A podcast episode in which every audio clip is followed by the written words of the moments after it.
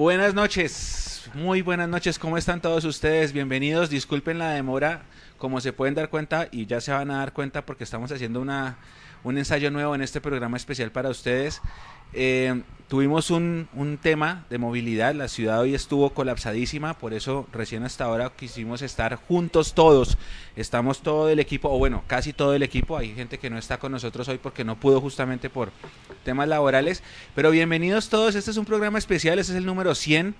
Hace dos años empezamos este proyecto y hoy se hace realidad nuestro programa número 100, por eso quisimos reunirnos. Nosotros hace dos años no nos reunimos todos. Hoy decidimos estar en un lugar como empezó este live, porque ahorita les voy a mostrar un poquito de la historia de, cómo empezó este proyecto. Y estamos casi todos, está, no está Eduardo, a quien le mando un gran abrazo, no está Juanse, que es el conductor habitual, a quien le mandamos también un gran abrazo. Él va a tratar de conectarse en remoto en instantes, vamos a ver si lo podemos tener.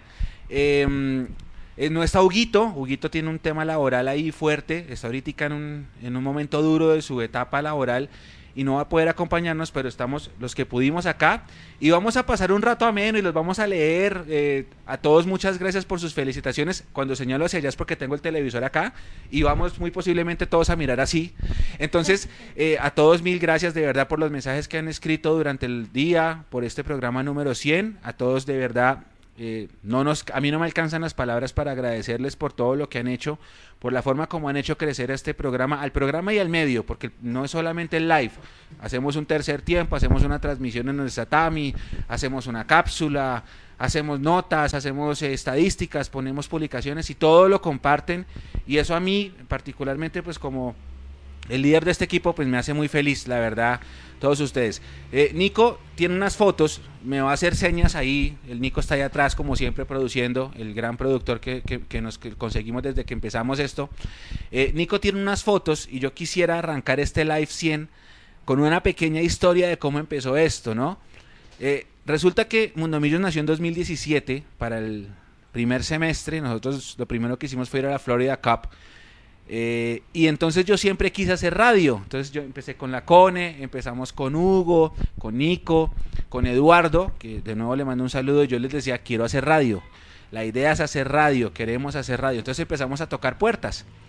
Empezamos a tocar puertas, fuimos a Colmundo, fuimos a Candela, fuimos a una emisora que queda por aquí en el norte de Bogotá que se llama La Norte, que solamente eh, es una emisora FM, pero que después de las 100 se pierde y se convierte en otra emisora de Soacha, una cosa así.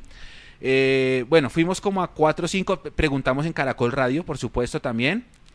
Preguntamos en emisoras virtuales y nos ofrecieron unas tarifas que pues para el momento era imposible eh, pagarlas, pero yo seguía con las ganas de hacer radio y, y, no se lograba y no se lograba, no se lograba. Y entonces un buen día nos reunimos, estábamos en un grupo de WhatsApp, nos reunimos y les dije muchachos, vamos a llevar esto a otro nivel. Todo el mundo quiere hacer radio, pero nosotros vamos a hacer un programa tipo radio con video. Y ese programa tipo radio con video, la primera vez que yo lo vi, fue por allá a finales de la década de los 90. Bueno, acá está Jason de pronto y Leandro que se acuerdan, los protagonistas de TV Azteca. No sé si se acuerdan sí, claro. de ese programa. Entonces yo quería, yo después les dije, la idea es hacer una cosa tipo los protagonistas, que en ese momento era José Ramón Fernández el que lo dirigía, eh, hacer una cosa así, que era un debate tipo radio, pero que se pueda ver en video. En ese momento empezó el boom de YouTube, porque ahora todo el mundo es youtuber, todo el mundo tiene visitas, todo el mundo hace un canal, o sea, yo hago un canal de cómo arreglar este celular, lo que sea. Y decidimos una noche de septiembre, Nico me avisa si tienen la foto porque la foto es épica. Decidimos una noche de septiembre reunirnos en mi casa. Ay, Andresito, Andresito está también, Andrés Hurtasis, por favor. Andresito, gran abrazo. El Tejo. Y, y nos quedó, nos está, dejó, Andrés? ¿está ahí? El Tejo. Nos dejó morir el viernes. Nos dejó morir el viernes.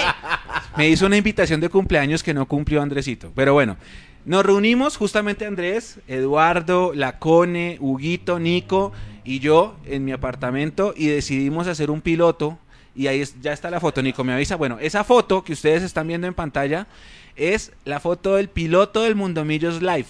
Y así empezó. Empezó eh, en mi apartamento, en ese momento mi apartamento no tenía muebles, no tenía nada, mira, no tenía ni la culpa, ahí se ve la foto.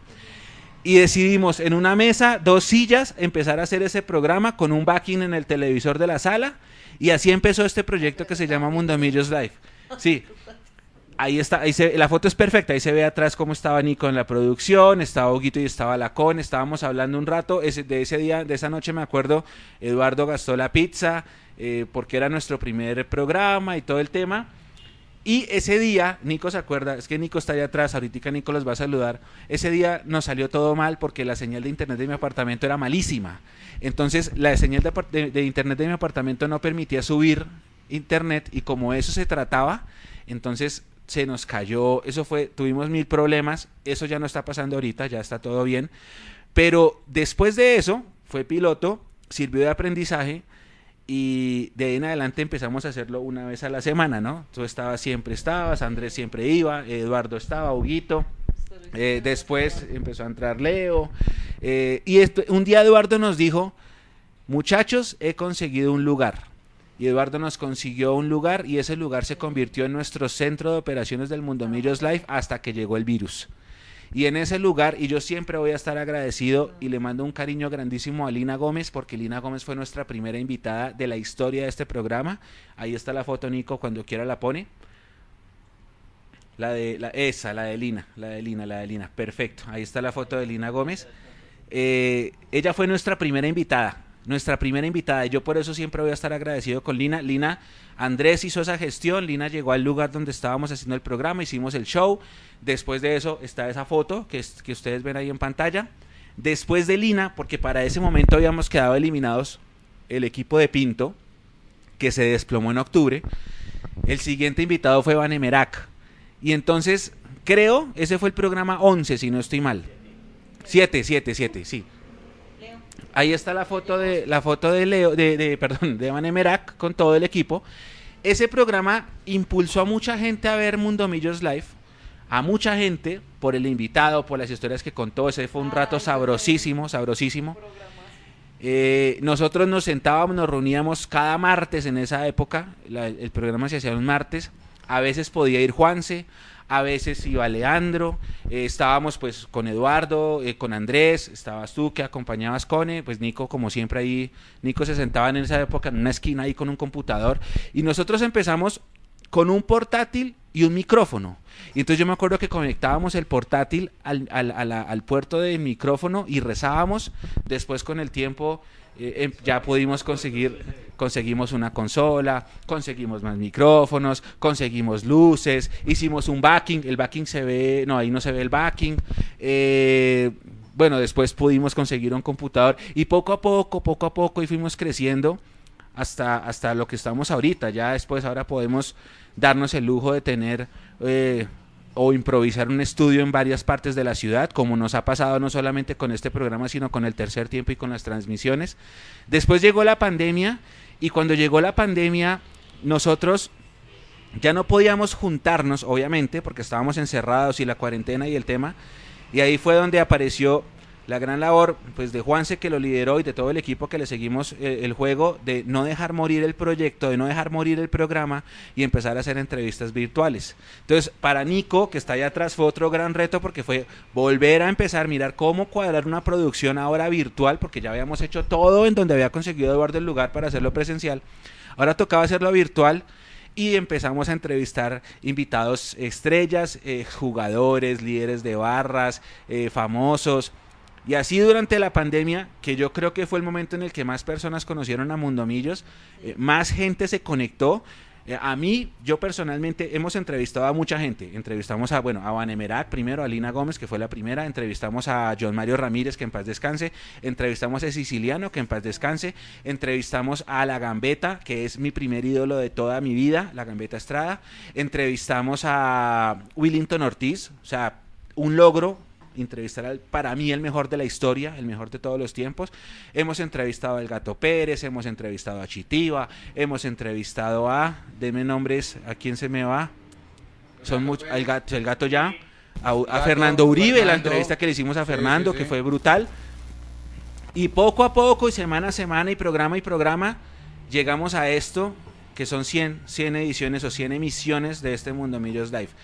Eh, por eso, pues con mucha alegría, les doy las gracias primero a ustedes por, por el aguante, a los que han estado desde el programa 1, a los que llegaron desde el programa 7, que fue el de Banemerac, a los que llegaron desde la pandemia y a los que llegaron por primera vez hoy, porque estos son los primeros 100 y ahora la meta es llegar a 1000. Y de este equipo que está acá, porque después con el tiempo se unió Mapis. Mapis, para la gente que no sabe, Mapis era una fanática asidua de este programa y entonces cuando empezábamos el show, Mapis empezaba a tuitear. Llegó Mundo Millos, empezó Mundo Millos, conéctense, conéctense. Hasta que un día ya se volvió parte del equipo y después llegó Jason, que también hace parte del equipo desde este año y nos ha acompañado sagradamente todos los jueves en remoto, por supuesto, porque así es como hemos hecho la dinámica del programa durante el último año, último año y medio. Y bueno, Leo ya estaba. Y a todo este equipo, muchísimas gracias a todos. Primero a ustedes, compañeros, a los que no están a Eduardo, a yo esperaba tener a Juanse hoy acá porque Juanse es el conductor habitual de este espacio. Huguito, que Huguito nos ha ayudado con Mundomillos, no solamente con el live, sino con Mundomillos en general desde el principio. Acá hay una donación de Lucho, dice, los felicito de corazón a todo el trabajo que hacen, toda la cobertura y todo el amor. Saludos Gabo, saludos a todos, gracias. Muchas gracias y a todos ustedes, porque es que yo sé que hubo gente que nos acompaña desde el principio, hubo gente que nos acompañó desde de pronto el programa con Banemerac, que eso generó mucha expectativa porque acabamos de quedar eliminados y él habló mucho de la directiva, eh, y mucha gente que entró en la pandemia, que en la pandemia conoció a Mundo Millos y en la pandemia se dio cuenta que cada semana había un invitado especial, Roballo también estuvo acá. Eh, en el carro. Había un invitado especial. Yo estuve ese día en el, en, el, carro. sí. Eh, Henry, ah, no, Henry. ah, estuvo Viconis. a Viconis lo tuvimos. Eh, a Mayer lo tuvimos acá. Sí, y, y, hay mucha gente incluso que nos dice, oiga, ¿qué pasó que, que no han vuelto a entrevistar a los exjugadores? Y tienen toda la razón. Y estamos trabajando en eso. Pero de verdad, muchas gracias. ¿Cuánto tiempo llevamos? Creo que me extendí un montón, pero creo que lo merecíamos. Este es el Mundo Millos Live número 100. Nosotros nos debemos a ustedes, nuestra comunidad, y muchísimas gracias de parte de todo este equipo de trabajo. Y ahora les voy a dar paso a todos mis compañeros para que hagan unas palabras.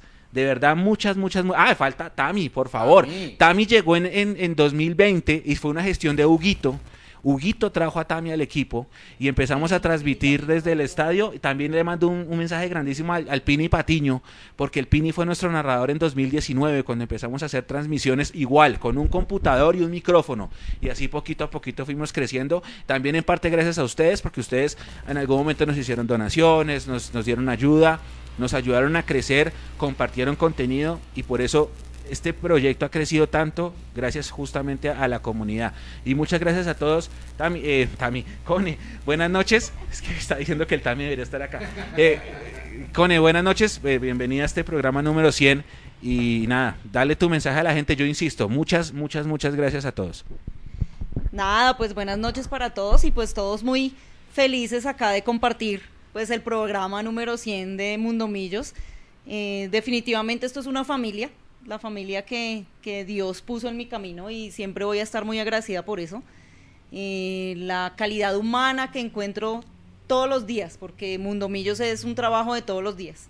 Entonces es mm, tan gratificante encontrar siempre la satisfacción de, de, saber que la gente nos ve, que la gente nos sigue, el trabajo que se hace. Y pues yo pienso que más que el medio crecer como tal, eh, crecimos todos como personas, como profesionales. Eh, yo soy contadora, entonces no tengo nada que ver con, con, temas periodísticos ni nada, pero aquí el desafío fue día a día y es algo que voy a agradecer siempre a mi familia Mundomillos con todo mi corazón. Les agradezco que, que nos acompañen siempre en las inferiores, en la profesional, en donde estemos, en donde esté eh, nuestro embajador, ahí está Mundomillos y eso no tengo con qué palabras más para agradecer todo lo que hace Mundo Millos por mí día a día. Gracias, Connie. Se te salieron las lágrimas. Mapis, buenas noches. Eh, Andrés García también ha sido fundamental en nuestro crecimiento. Andrés le mandamos un gran, gran, gran abrazo por todo. Él también es responsable. Vamos a rifar dos abonos al final de este programa para conmemorar estos 100 programas y esos dos abonos van a ser también cortesía de Andrés, así que Andrés, un abrazo, usted también es parte de este equipo, Andrés, toda la banda del Pocillo, gracias. Y Mapis, buenas noches, bienvenida, gracias por estar con nosotros y tus, primeras palabras. Mechu, bueno, un saludo a todos, me siento muy feliz y muy honrado, de verdad, gracias a todos porque eh, siempre me han abierto las puertas muy bien, Eh, el ambiente siempre ha sido el mejor, me han guiado. Ahí a veces he peleado con algunos, pero pues es todo en tono futbolístico y por diferencias en la cancha, no tengo nada en contra de nadie, Jason. Juanse, nada en contra tuyo. y bueno, en verdad, muchas gracias porque me he sentido súper acogida, es una familia, siempre en todos mis días están presentes y realmente yo que soy periodista de vocación y de profesión me siento muy bien en este medio. La verdad es que antes yo tuve la oportunidad de estar en otros medios de millonarios, pero jamás lo acepté, nunca había sentido un feeling o nunca había sentido que realmente pertenecía a algún lugar. Y una vez vi que Mechu eh, se había separado en medio de donde estaba y yo dije, wow, ese sujeto me cae muy bien. Yo no lo conocía, yo ese sujeto me cae muy bien. Y así conocí a Mecho y ya después comencé a entrar a los programas y una vez Juanse, fue justamente Juanse, el que me dijo, no, porque no subes? porque no vienes? Y cayó la pandemia y dije, bueno, listo, estamos remoto, hagámoslo remoto. Y bueno, desde ahí hasta acá me siento muy feliz y de verdad gracias a todos por haberme acogido también a cada uno de mis compañeros realmente los admiro y ustedes que están allá siempre acompañándonos les sacan de verdad a uno una sonrisa. Entonces, bueno, muy feliz y muchas gracias. Espero estar acá muchos más programas. Otros 100. Por lo menos, por lo menos. Eh, gracias, Mapis. Acá me están diciendo que Darío Ángel Rodríguez también hizo parte de este live. Nos está recordando aquí un poquito por interno, así que sí, es verdad. Darío Ángel estuvo. Don Jason Cárdenas, que fue nuestra más reciente incorporación del equipo, pero que sagradamente ustedes se lo encuentran en todos los terceros tiempos, en todas las transmisiones y en todos los Mundomillos Live. Buenas noches, gracias por aceptar la invitación, por aceptar estar parte de este equipo y por estar hoy, Don Jason. Buenas noches. Señor Luis Gabriel, me place eh, estar a su lado. Yo creo que... Es, estratégico. Sí, sí, es, es la... Ya. ¿Ya? ¿Ahora sí? ¿Ahora sí? Ah, me, Espere, me, toca volver a, me toca volver a hacerlo, perdón, perdón. Sí, bueno. eh, Jason, yo decía, porque no se escuchó, usted escuchó, pero ellos no, que primero, muchas gracias por ser parte del equipo, porque fue nuestra última incorporación. Muchas gracias por estar todos los jueves acá con nosotros y todos los domingos y los miércoles en el tercer tiempo y por ser el comentarista de nuestras transmisiones junto a Tami y junto a Nico. Y ahora sí, bienvenido y gracias por estar tan bien en este Mundo Millos Live. Y decía yo que está ubicado al lado de Mapis estratégicamente por si uno nunca sabe, se calienta el detergente. Jason, buenas noches. Es que eso no sé si sea bueno o sea malo. No, no sé qué tan conveniente sea para mi integridad estar al lado de Mapis, pero eh, no, yo sí quiero realmente agradecer, sobre todo, eh, inicio con este agradecimiento porque creo que es necesario a, a Magda, a la que creo que siempre, eh, primero me ha brindado su amistad desde hace ya cuatro años y eso es algo que, que yo valoro muchísimo eh, y siempre estuvo insistente en que hiciera parte de este grupo de trabajo. Siempre fue una de las personas que insistió bastante para que yo estuviera aquí en esta familia llamada Mundomillos y hoy, 11 meses después, casi 12 ya de estar aquí con ustedes, eh, no me arrepiento ni un segundo de la decisión, obviamente, de estar acompañándolos acá. A Mechu, mil gracias porque todavía recuerdo esa conversación en la tarde-noche de enero eh, junto con la CONE en donde nos pusimos de acuerdo y en donde dijimos vamos todos para adelante con este proyecto y aquí estamos. En el camino he venido reafirmando eh, muchas cosas de lo que yo sabía, por ejemplo, de Mapis. Ella sabe que en algún momento eh, nos la teníamos que pelear en la, en la zona mixta del estadio por eh, la primicia o por la entrevista de algún jugador, pero siempre supo que eh, de mi parte siempre hubo un respeto hacia ella y, sigue estando hasta el momento, hasta el día de hoy. Y me complace muchísimo, evidentemente, compartir espacio periodístico con ella.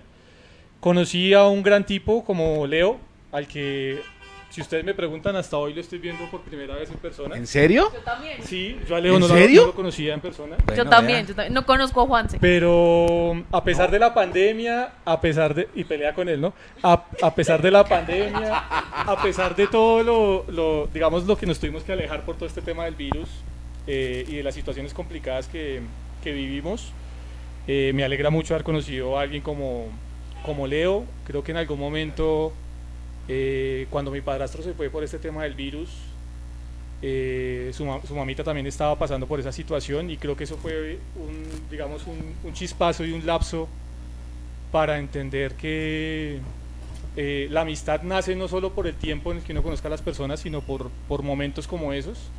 Leo me dijo algunas palabras esa vez que, que me llenaron de fuerza y, y aquí estamos mm, a Nico, que lo hemos visto crecer con nosotros realmente, el pelado de, la producción, el pelado que siempre está para, para, ayudarnos a que esto salga bien, a que ustedes disfruten desde sus computadores, sus televisores o sus smartphones.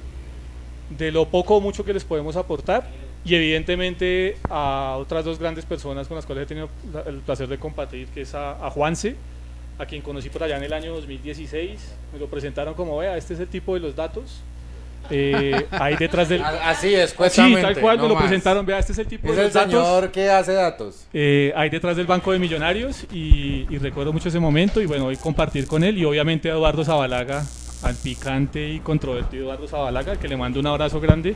Yo solo tengo palabras de agradecimiento, la verdad. Eh, uno pasa por situaciones difíciles, Mechu, muchas situaciones difíciles.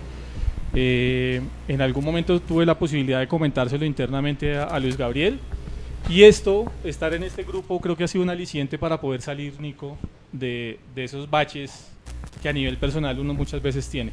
Entonces, sé que tengo que dar muchísimo más porque no hemos dado ni el 20% de lo que podemos dar. Creo que esto va para largo y esto va a seguir creciendo. Y a todo el grupo de trabajo de Mundomillos, a toda la familia de Mundomillos que realmente está siempre acompañándonos y, que siempre nos está ahí bancando. De verdad, un abrazo grande de mi parte y solo agradecimiento para todos ustedes. Yo creo que a todos nos falta, nos falta mucho más, ¿no? O sea, por eso les decía, esto se hace con el corazón, no se imaginan los sacrificios que se hacen de todo sentido, económicos, de tiempo, eh, con la familia, con todo, para poder estar en estos espacios. Por eso yo insisto y les agradezco a todos porque yo sé que es un esfuerzo gigante. No solamente esto, nosotros hacemos tres transmisiones a la semana mínimo. Esta semana hay dos partidos, son siete. Entonces, ah, de verdad, yo entiendo porque todos trabajamos, tenemos ocupaciones, tenemos nuestras familias, tenemos amigos, los que tienen pareja, lo que sea.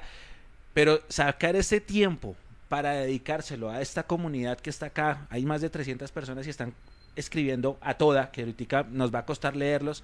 De verdad, por eso yo a ustedes les valoro mucho, mucho compañeros. Eh, Nico, buenas noches. Sí, el chiquitín. el chiquitín Nico. bueno, sí, el chiquitín, ¿por qué? Porque a mí me conocen desde que, desde que por allá 2006, 2007, se imaginarán, yo, yo un, niño de 10 años, de ahí en adelante he venido acompañando a, todos estos eh, juiciosos adultos, claramente. juiciosos adultos. Claro, porque yo me acuerdo que yo salía del estadio y los acompañaba a que socializaran un tiempo. y, así, y así fue que empecé a, a conocer la mayoría de, todos ellos. Eh, entonces, eh, a Mechu lo conocí por ahí, a Alejandro por ahí. Después ya en el estadio, ya cuando ya tenía un poco más de edad, ya podía compartir más, empecé a entrar a, a este mundo y, y, y me gustó bastante iniciar el proyecto con el Mechu porque desde el día uno pues eh, tuvimos la meta de, hacer crecer un medio. Eh, yo creo que en ese momento nadie se imaginaba que llegáramos a, lo que estamos hoy. Eh, ha sido un proceso duro, empecé, o sea, mi experiencia con la técnica ha sido total, empecé desde mi portátil viejito, con sus recursos limitados, y empecé a, cacharrear, a mirar cómo se hacía, a, aprender todo y, lo que somos hoy en día colombiano, ¿no? Cacharrear, ¿no? y cacharrear y es, es válido para todo. Y, y digamos, yo aquí estoy viendo dos luces gigantes, una torre, un computador, una consola, cuatro o cinco micrófonos. Muchos adultos responsables. Y muchos adultos más responsables, que ya son más responsables. Somos, irresponsables, la verdad. Y, y, y, y, todo lo que veo allá, todos esos accesorios son gracias a, a ustedes. Porque yo dije, Mechu, mire, si queremos mejorar necesitamos eh, un computador mejor. Y ¿cómo hacemos? Yo no, los seguidores, ya, ya, ya tenemos una comunidad y yo sé que ellos van a estar felices de, de crecer con nosotros y, y, así fue. Y varias, eh, varios, eh, varios programas ustedes nos donaron, dieron, dieron, su granito de arena y así logramos ahorrar y conseguir muchas cosas que, que la imagen, que todo va mejorando. Esperamos seguir mejorando aún más y, y llegar a niveles eh, estratosféricos, yo me imagino como un ejemplo, como Real Madrid TV, como, como todos esos eh, medios que ya tienen, por ejemplo, un espacio en televisión, que ya tienen un canal, ¿por qué no? Y, y no, pero lo logré hoy. Muy bien, Listo, ahorita más- ahorita lo leemos. Va a Sí, yo, seguir le dije allá, que se yo le dije que se tomara eso antes de pasar a casa. Voy, voy a seguir allá atrás y, y ya vuelvo aquí con ustedes entonces. Gracias, Nico, pero espere, no se vaya a ir porque va a saludar a Leandro, que Leandro está ahí también. espere, espere, Leo, hágale con este porque parece que ese, está, ese micrófono como que tiene un zumbido porque aquí ya ¿Sí? personas nos escriben. Ok, bueno, Leo, yo, yo, nuestro primer contacto físico fue en una reunión en el centro comercial, en ese momento de Gran Ahorrar, por allá en el año 2006 o 2007, estamos viejos, estamos viejos.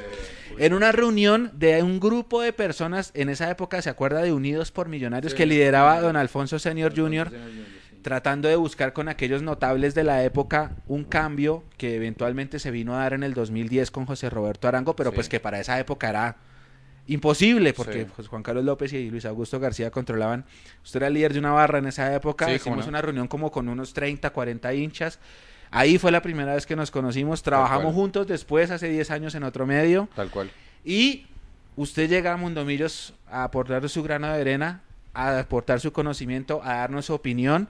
Sí. A dos tipos de columna tiene Leandro, para los que no saben, y obviamente nos acompaña varias veces en nuestros espacios. Leo, gracias No. y bienvenido a, a este programa número 100. No, ni más faltaba. Yo, yo creo que pues eh, uno, es, uno es feliz cuando... A ver, las cosas que producen felicidad a veces no son las cosas que producen dinero. O sea, son cosas que van como, como muy aparte. Y, por lo menos para mí estar acá es un asunto de felicidad, de, de tranquilidad, de, de catarsis. Eh, yo creo que pues uno no es muy público en lo que dice el Mechu de 2006 para acá como líder de barras y demás, porque pues la barra que yo pensaba no es la barra que es ahora, eso sí para mí es claro.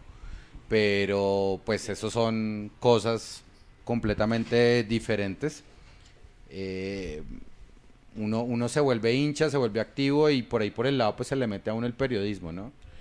Y lastimosamente cuando, digo lastimosamente, cuando uno se vuelve periodista pues empieza a mirar para otras partes y empieza a mirar otras cosas y se, pie- y se empieza a enterar de otros discursos de la gente y, y empieza a mirar qué es lo que pasa realmente allá adentro. Y cuando usted sabe qué pasa realmente allá adentro o le toca buscar abogado o tiene que trabajar en un gran medio de comunicación que lo cobije para decir todo lo que uno sabe. Y de pronto uno pues uno se, se cobija por eso, o sea, uno lo puede decir en conversaciones de hinchas, vamos y nos tomamos una cerveza, un aguardiente y ya, y no pasa nada, ¿sí?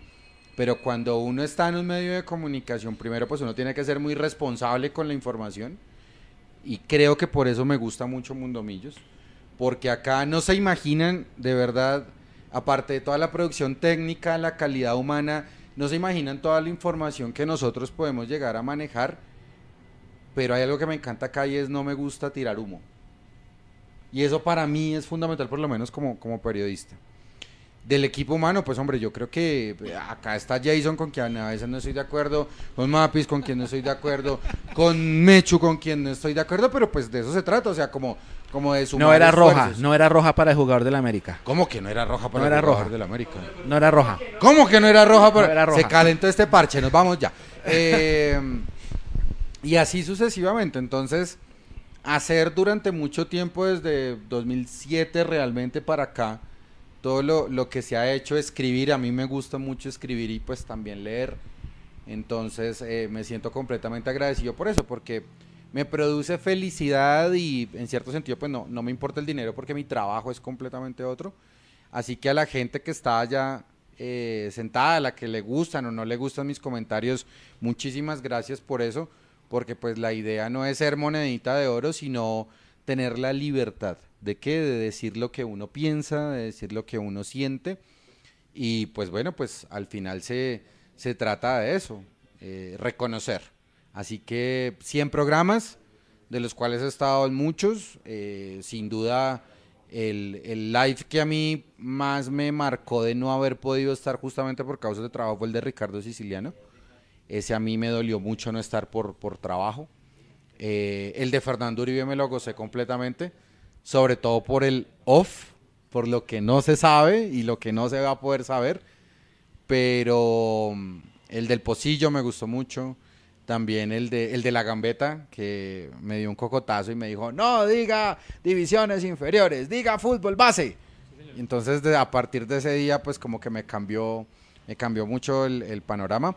Así que a todos ustedes, a los que les gusta, a los que no les gusta, un equipo de trabajo también significa no estar de acuerdo. Y si ustedes no están de acuerdo en lo que ellos dicen y yo digo, pues de eso se trata, de sumar esfuerzos dentro de la diferencia. Eso es un medio de comunicación. Es más chévere. Es, más, divertido. Y es más, y es más chévere, es más charladito, más, más bonito, más de todo. Vea, ¡ay! Algo pasó con la luz. gracias, muchas gracias. Ya volvió la luz.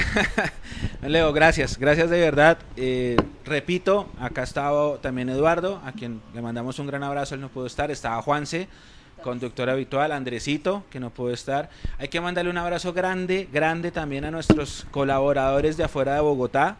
Leo Sánchez en Cúcuta, Harold Caicedo en Boyacá, Gabriel Arevalo en Ibagué y Huila. Eh, a Germán en Antioquia, que nos ayuda, que ya se conectó con nosotros. Eh, ¿Quién me falta? a Heiler. Heiler está acá en Bogotá, no pudo venir, lamentablemente, pero él está acá en Bogotá. Nos vamos a encontrar con él mañana en el estadio, pero también nos ha ayudado muchísimo y le mando un gran saludo. A mucha gente que ha estado pendiente con nosotros, el profe Salomón de la Sub-15, que ya nos mandó su saludo también en interno. Y de verdad, muchas, muchas, muchas gracias a todos. Allá atrás de esa cámara está también Oscar. Ah, me falta Oscar Calderón Barrera y Andrés en Barranquilla, que estuvieron muy amables conmigo durante el pasado fin de semana. Y allá atrás está otro Oscar Barrera, a quien le decimos eh, muy amablemente el Cone. Ya ustedes sabrán por qué.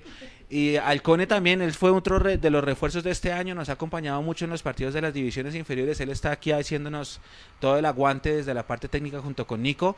Cuando quiera Cone se nos acerca y da un gran saludo también, pero también un abrazo grande para el Cone. Y bueno, ahora sí, mire, hay un montón de saludos, Dios santo. Yo no sé cómo voy a hacer. Ah, bueno, Tami Pini, ya los nombré. Eh, y si nos ponemos a nombrar de nuestra comunidad, creo que se nos van tres horas y, se nos complica la mano. Pero a todos muchas gracias. Vamos a ver, vamos a empezar a leer eh, los mensajes de todos ustedes poco a poco. Mientras tanto, vamos a pasar ya a analizar un poquito lo que, es, lo que será este live, que es eh, la previa del partido de, de mañana frente a Alianza Petrolera. Hoy volvió a pinchar Nacional. En este momento está jugando el Cali. Si Cali gana, ¿cómo va el Cali? ¿Saben? Cali Junior. Ya vamos a buscar. Nacional Pincho, 0-0. Nacional Pincho lleva un punto de, de dos puntos, perdón, disputados. Y creo que para dos primeras fechas, dos puntos es muy poquito. Esto es un mensaje de alerta porque Nacional, que venía siendo el gran equipo, el mejor de todos, perdió con Millonarios, anímicamente eso les pegó y por eso no pudieron con Junior. Y hoy el Henry Rojas, el gran Henry Rojas, a Henry también lo entrevistamos, ¿cierto? No me acuerdo, ¿no? No, señor. ¿No? Bueno. Henry les empató el partido.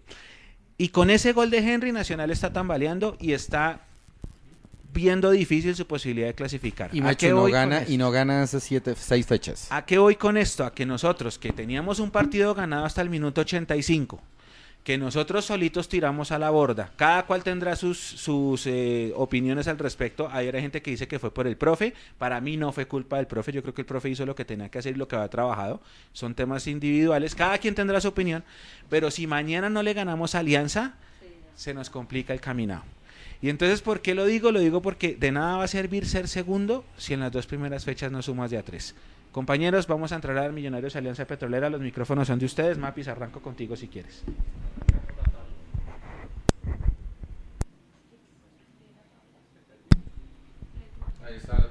A ver, aquí está la tabla de posiciones. En este momento, Cali tiene 4, Nacional 2, Junior 2, Pereira 1, Tolima tiene 3, goleó en Barranca, esa es la otra, porque es que no solo fue perder en los últimos 5 minutos, sino que después el Tolima va a dar un golpe de autoridad gigante. América tiene 3 por culpa de esos dos goles en los últimos 5 minutos. Millos y Alianza sin puntos se enfrentan mañana ganadores y perdedores de la primera fecha. Ahora sí, Mapis, todo tuyo. Bueno, acá detrás de cámaras estábamos hablando y haciendo una nueva catarsis después de todo lo que fue el partido con América. La Cone decía que todavía tiene rabia, yo también tengo rabia todavía. Y después de estos resultados que han venido sucediendo, lo claro y lo obvio creo que para todos es que tenemos que sumar de a tres mañana, pero no solo sumar de a tres, es menester dejar el arco en cero y meter dos o por lo menos tres goles, porque la diferencia de gol cuenta, la diferencia de gol es importante. Y ya vimos que el Tolima, mi opinión, es el rival más complicado América, uno nunca sabe, dos un bicampeonato, perdón, eh, entrando al final y llegando a ganar esa estrella, un sistema que a mí no me gusta este torneo, pero bueno, así es este FPC, así que mañana hay que ganar. Hay varios temitas como los convocados, como el arco, que seguramente vamos a entrar en polémica en un rato, pero sí hay varios temas. Eh, pase lo que pase, quienes están de titulares mañana tienen que conseguir esos tres puntos y tienen que, yo creo que devolverle la confianza a la gente después de que termináramos con un golpe anímico muy serio y con mucha rabia después de ese partido en Cali. En Barranquilla, perdón. No, nada, pues yo, como le decía Mapi, eh, recién llegamos aquí a nuestro programa 100. Eh, no, qué bronca. Yo en la vida me imaginé que después de ir ganando 1-0 nos iba a pasar lo que nos pasó el, en ese partido. O sea, eh, la verdad me parece que el, partido que se, planteó como defendiéndonos como muy temprano. yo sí pienso que, que Millonarios había podido atacar un poco más, tener más el balón, bueno, no sé, eh, todo menos defendernos faltando media hora para que se acabara el partido. Tal vez de esa manera habíamos conseguido que América no nos encimara tanto y pues que el resultado hubiese sido el que fue, que para mí fue fatal, errores puntuales y, y, pues bueno, sí, no, no estuve de acuerdo con el profe Gamero en que se metiera el equipo atrás. Uy, no, es que, es que uno hace la, la catarsis de lo que fue el América y, uno entiende... Mm, que los seres humanos se pueden equivocar, evidentemente, como se equivocó Esteban Ruiz. Pero, pero a mí ese partido me quedaron sonando dos cosas básicamente que fue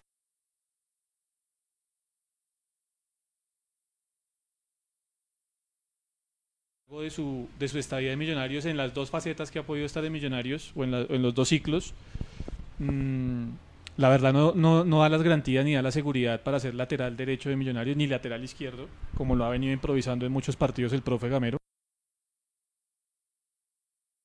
Dar mucha atención, sobre todo de cara al partido que nos va a tocar el día domingo en la ciudad de Ibagué, porque ya lo sufrimos hace poco con Albornoz y compañía, con Plata, y, y, creo que ese es uno de los temas que tiene que ajustar el profe Gamero de cara a lo que es, es ese partido, pero ya pensando en lo de mañana eh, yo creo que ya, ya se hizo la catarsis necesaria, ya nos dimos bastante látigo con el tema de lo que fue el partido del América y hay que pensar ya en positivo, obviamente, a, a poco menos de 24 horas de lo que es el partido.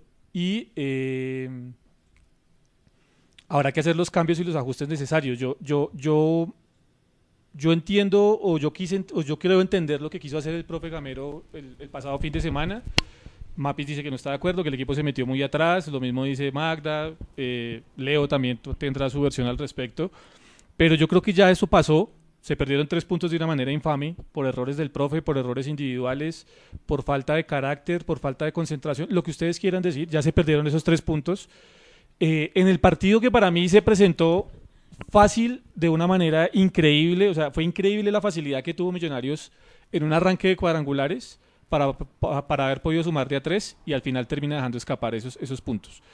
Em, y mañana no nos va a tocar un equipo fácil tampoco, si bien viene de ser goleado por el, por, el Tolima en, casa, ya este Alianza Petrolera nos ha eliminado de Copa, ya este Alianza Petrolera nos ha complicado en Bogotá. Y si vamos a llegar con, con la camisa solo, solo queriendo ganar de escudo y de camisa, eh, creo que nos vamos a equivocar. Mañana hay que jugar de una manera muy seria, muy concentrados y Mapis decía algo del tema de la diferencia de gol. Yo sé que la diferencia de gol ante lo absurdo del sistema de campeonato que tenemos nosotros eh, va a ser importante al final, Leo. Pero mañana lo primero que hay que hacer es pensar en meter un gol y sumar los tres puntos.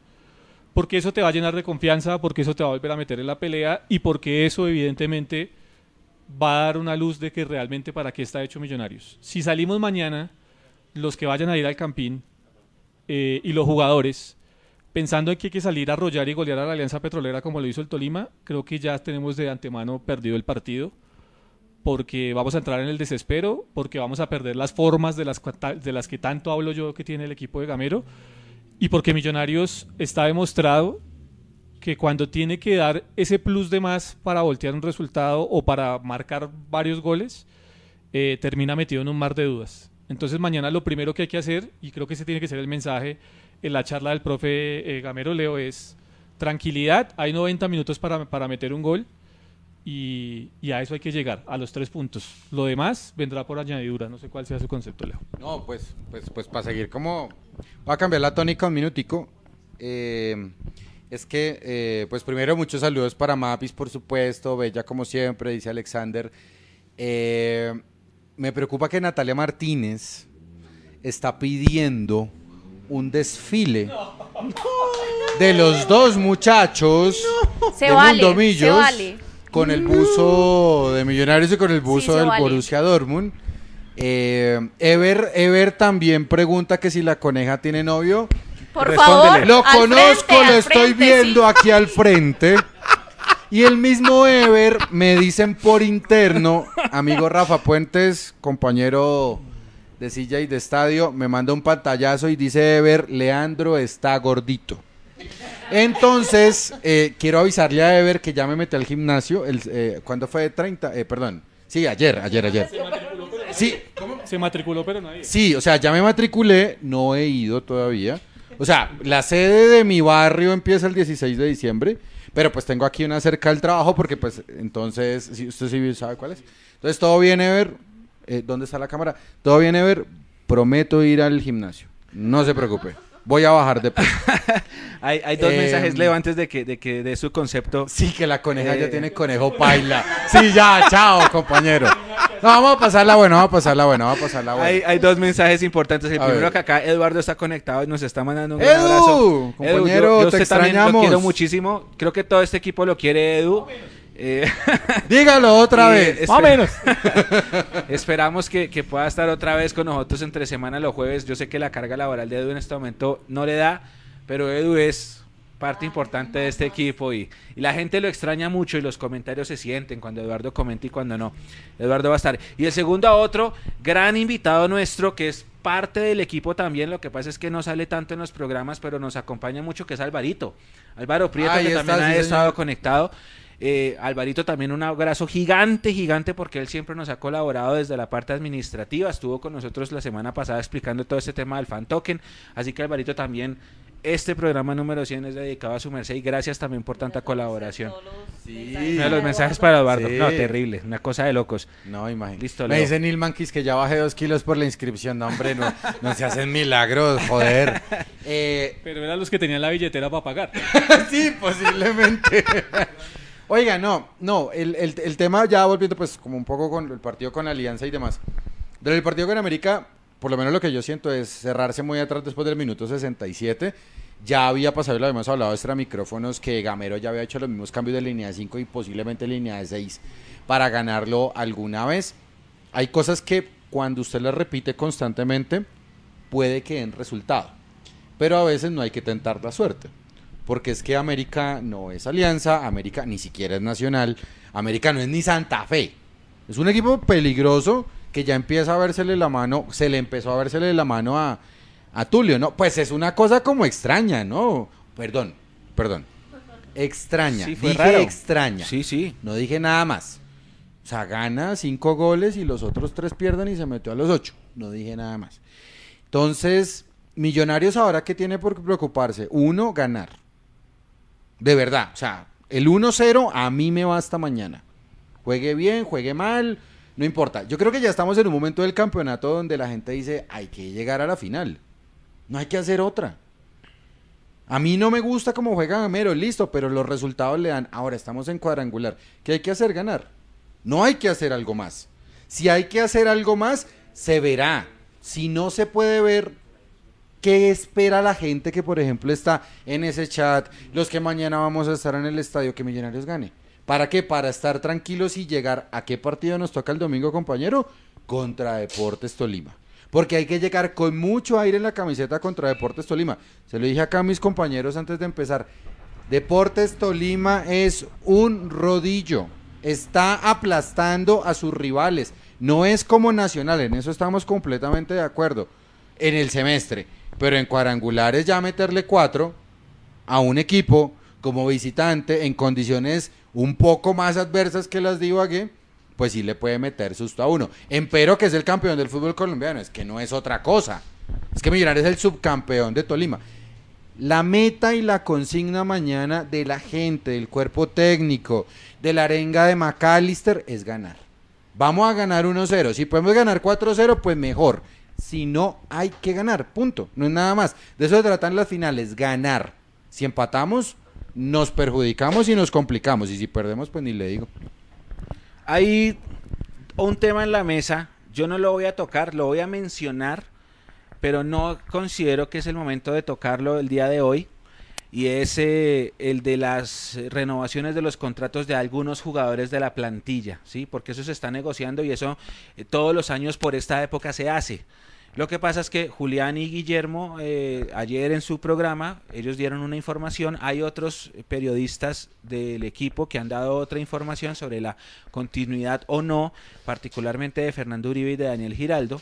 Ayer se le renovó a Omar Bertel por tres años. Venía a colación el comentario porque cuando pusimos el post en las tres redes sociales, no sé si ustedes vieron los comentarios. Eh, a veces la gente es la, o sea, perdimos un partido muy feo, sí, yo entiendo, hay dolor, a mí me, yo toda esta es la hora en que no entiendo cómo se nos escapó así, pero los comentarios sí fueron un poco, eh, a mí no me gustaron, a mí no me gustaron, como que cómo lo van a renovar a Bertel, que es que esa no era, que es que Uribe, que no sé qué. Pero bueno, ya Bertel es una realidad, es un canterano de nosotros y va a estar tres años más con el equipo. Y hasta ahí va a llegar ese apartado. Y voy al siguiente porque es que nosotros pusimos los datos de los arqueros. Lo que ha hecho Ruiz, lo que ha hecho eh, Cristian y lo que ha hecho Juan. Partidos jugados, goles en contra, cantidad de partidos en arco en cero. Y esa vaina fue un revuelo en todas las redes porque empezó los comentarios de todo el mundo de que yo quiero a Cristian, yo quiero a Juan, yo quiero a, Esteban, yo debería tenerle continuidad a todos. Por allá está incluso habló Cristian Bonilla y dijo que es que él cometió un error y que no le dieron la continuidad, entonces que le, lo mataron pues anímicamente y que por eso no pudo rendir acá en Millonarios, mucho de todo. ¿Y por qué no ha rendido y por qué no ha rendido en la Kia tampoco?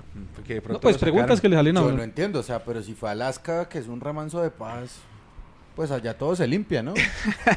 pues creo, ¿no? Y se armó el borolo y yo quisiera preguntarle si vas a pasar contigo. ¿Tú de los arqueros qué opinión tienes? Bueno, eso también lo estábamos hablando antes de, iniciar el programa. Eh, yo soy Team Juan Moreno, o sea, por razones casi que obvias, eh, pues yo sigo a Juan en desde, la, desde el fútbol base, entonces pues obviamente eh, me voy con Juan. Yo pienso que, si íbamos a, experimentar, a cometer errores, a todo eso, lo hubiéramos podido hacer desde nuestra cantera. O sea, los mismos errores que ha cometido eh, Esteban, creo que en algún momento los cometió Juan y a él le costó su la banca y pues bueno, ya lo tienen pues borrado de la, de la nómina, no ha vuelto a ser convocado ni nada. Y pues me parece que él lo ha hecho bien, entonces yo soy team Juan Moreno.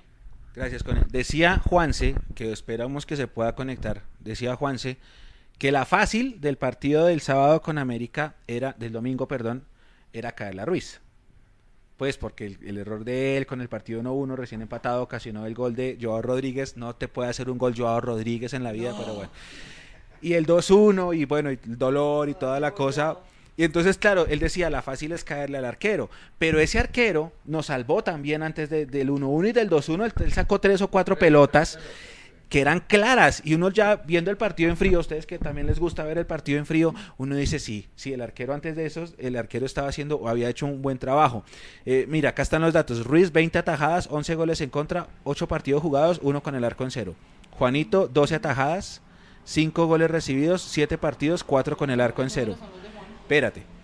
Cristian Vargas, 11 atajadas, 9 goles recibidos, 7 partidos, solo uno con el arco en cero. Entonces uno acaba esto y dice, claro, Juan Moreno es el, arquero con mejores números porque tiene 4 partidos con el arco en cero. Y acuérdense que después de dos partidos seguidos con el arco en cero de Juan, lo cambian por Ruiz para el clásico.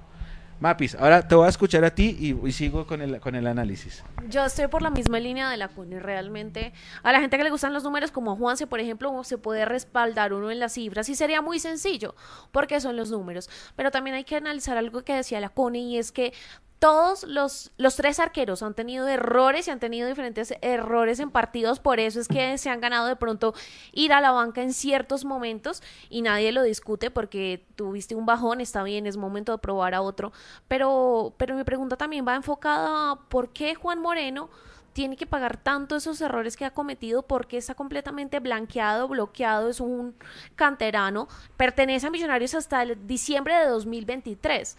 Entonces, ¿eso cómo influye en la mentalidad y en el ser también de, de, un jugador tan joven y que pertenece a Millonarios. No sé si el manejo de pronto ha sido el mejor, eh, no tengo más detalles acerca de eso, pero realmente yo sí me cuestiono por qué castigar tanto y tan fuerte a Juan Moreno cuando sus números no son desastrosos, cuando ha, sabido responder, no olvidemos ese partido de debut contra Nacional, porque ante los grandes también puede responder. Así que ninguno de los tres es un arquero perfecto, creo que no existe o se acercan, pero están muy lejos de acá y los tres han tenido equivocaciones y a los tres les ha costado, pero creo que al que más le ha costado, no entiendo por qué, es a Juan Moreno. Gracias, Mapi. Está reportando la gente en el chat que hubo gol del Deportivo Cali. Ahora, para complementarle, Jason, ya están los datos generales, ¿no? Pero entonces lo que decía Juan C es, ah, bueno, ahora miremos contra quién le tocó a cada equipo, a cada arquero, ¿no?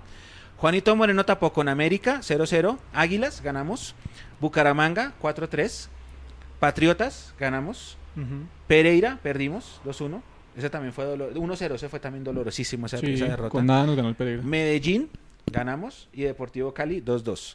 Cristian Vargas tuvo Jaguares, perdimos 4-3. Huila, ganamos 3-1.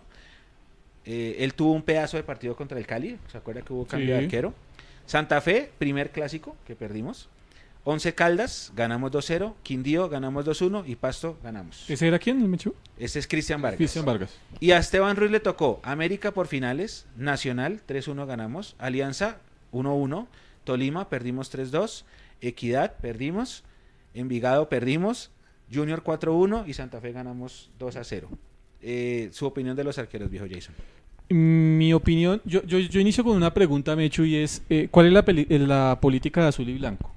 Respecto a los jugadores de las eh, fuerzas básicas de Millonarios. Y es precisamente esa, ¿no? Eh, promover jugadores de las fuerzas básicas para proyectarlos y que el club de aquí a unos años se vea beneficiado eh, económicamente y obviamente con el prestigio que, que da exportar jugadores. Si esa es la política de azul y blanco, si ese es el pensamiento de Pitirri Salazar, de Gustavo Serpa, de Enrique Camacho y de compañía, pues yo no entiendo, yo, y yo lo dije, ¿no? Creo que está, está grabado el tema. Yo lo dije cuando no entendía, que no entendía cómo llegaba Esteban Ruiz a Millonarios. Porque era primero cortarle el proceso al arquero de la cantera, de las fuerzas básicas. Y segundo, era dar un, un muy mal mensaje al interior del grupo. Porque usted tiene dos arqueros a los que usted le renovó, porque a Juan Moreno le renovaron y a Cristian Vargas le renovaron y usted renueva a dos arqueros, pero resulta que usted renueva a esos arqueros y al final de cuentas quiere cortarles el proceso y los quiere dejar a un lado. Porque eso básicamente fue lo que hicieron con Juan Moreno. De un tiempo para acá lo dejaron a un lado. Entonces, eso habla mal de la política de azul y blanco, pero ojo, que también habla muy mal del profe Gamero y de su cuerpo técnico. Porque hoy existen los datos, la Big Data y todo este tema, y bajo la idea de juego que usted tiene, usted puede cruzar esa idea de juego que usted tiene con los datos.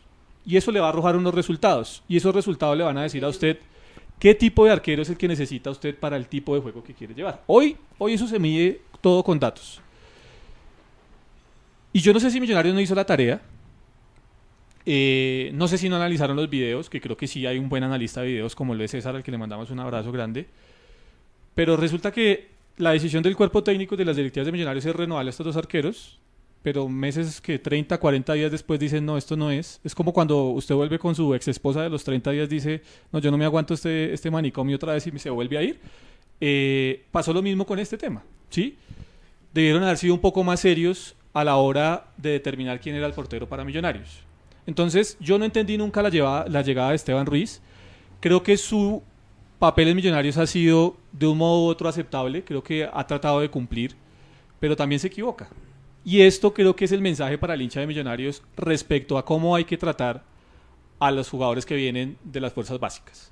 Y lo dijo en algún momento Macalister Silva el semestre pasado cuando fueron allá eh, algunos hinchas a la sede de Millonarios a hablar. No se metan con los pelados, no se metan con los muchachos, para eso estamos nosotros. Y a los muchachos hay que tratarlos de otra forma. No hay que ser alcahuetes porque no hay que ser alcahuetes. Pero sí hay que darles un tiempo más para que se adapten y más en un país como el nuestro, en donde muchos de ellos, de esos que surgen a los, equipos de primera división, nunca tuvieron la oportunidad social, cultural, económica de darse una vida tranquila y aceptable como la que podemos tener alguno de nosotros.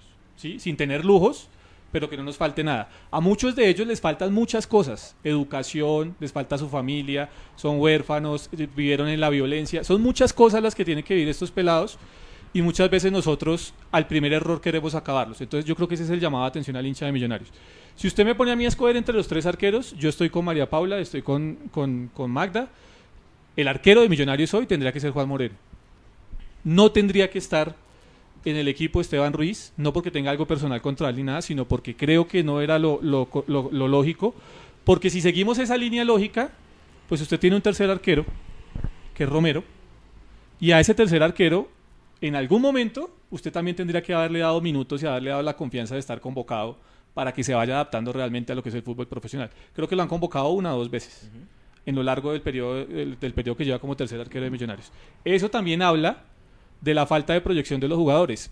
Y ya había pasado, porque pasó con Ginás, pasó en su momento con Bertel, que son casos, digamos, excepcionales que lograron salvarse al final para Millonarios. Porque Ginás estaba más afuera de Millonarios y más afuera incluso en algún momento del fútbol que de ser hoy un defensor central de Millonarios. ¿Cómo, es la vida, no? Porque estuvo ahí, porque esperó, esperó desde los 16 años, esperando, esperando su oportunidad. No lo vio Coca, no lo vio Pinto, no lo vieron todos los que trazaron, hasta que por fin se le dio la posibilidad. Y creo que en medio de todo ha respondido Ginas. Entonces, que ese, que ese caso de Romero y de Juan Moreno no sean esos casos en los que al final de cuentas Millonarios termina perdiendo la posibilidad de darle al fútbol colombiano muy buenos jugadores, de darle alegrías, que es lo más importante a sus hinchas, con este tipo de jugadores que tienen sentido de pertenencia y que no pierda obviamente la posibilidad de monetizar por los derechos federativos de estos jugadores. Leo asintió muchas veces en los comentarios de Jason. Sí, no, es que estoy de acuerdo en el estoy de acuerdo en el en el en el proyecto, pero no estoy de acuerdo en el proceso. ¿Sí? O sea, el, proyecto que a nosotros nos dijeron es, o por lo menos que yo escuché de don Gustavo es, vamos a darle un mayor protagonismo al fútbol base. Pero después los chicos del fútbol base se encuentran con que tienen un partido malo y los banquean. ¿Sí? El que sea. Le pasó a Bertel, le pasó a Brainer Paz, le pasó a Juan, le pasó a Emerson. Eh, ¿A quién más le ha pasado? a Rengifo, le pasó a Hader. Sí, bueno, aunque Hader no es proyecto de fútbol base, pero, pero pues viene como apuesta de 17 Viene con mucha experiencia de Europa. Viene con, experiencia del fútbol francés, claro. Em, yo creo, o por lo menos, yo vuelvo a citar lo que ya escribí, perdón lo autorreferencial, y lo que le acabo de decir a mis compañeros. Hace 20 años yo no veía una cantera o un fútbol base de millonarios. Y ahora que sí lo tengo, que veo medianamente calidad, que no son los jugadores descollantes, que de pronto no son jugadores de selección, pero que son jugadores funcionales. Es que esa es la palabra, ser funcional para un equipo de fútbol para mí. Entonces los voy a despreciar simplemente porque tienen dos partidos malos.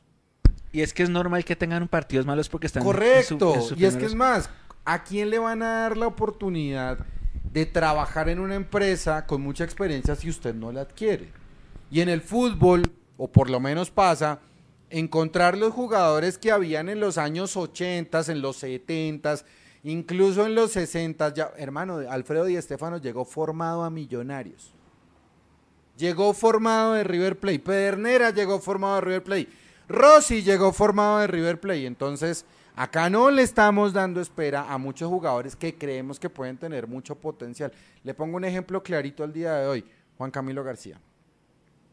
Borradísimo. Borradísimo. Otro, otro que sí, se le ha cortado el proceso. otro que por lo menos cuando Pinto lo puso a debutar, yo digo, oiga, este muchacho tiene criterio para tocar y pasar el balón, que es lo que a mí me gusta. Toma el balón, pasa el balón, ya, se acabó. Eso, eso es lo sencillo del pase. Para mí mi arquero siempre va a ser Juan Moreno insisto, por la coherencia que yo, Leandro, debo tener como hincha.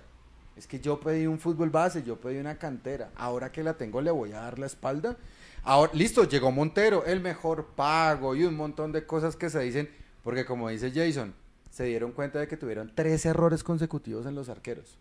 O sea, tuvieron tres errores consecutivos, no van a poder recuperar el dinero en el caso de Amber y lo peor todavía, le van a pagar a ese jugador un montón de dinero que yo no sé si Millonarios vaya a ser capaz de sostener.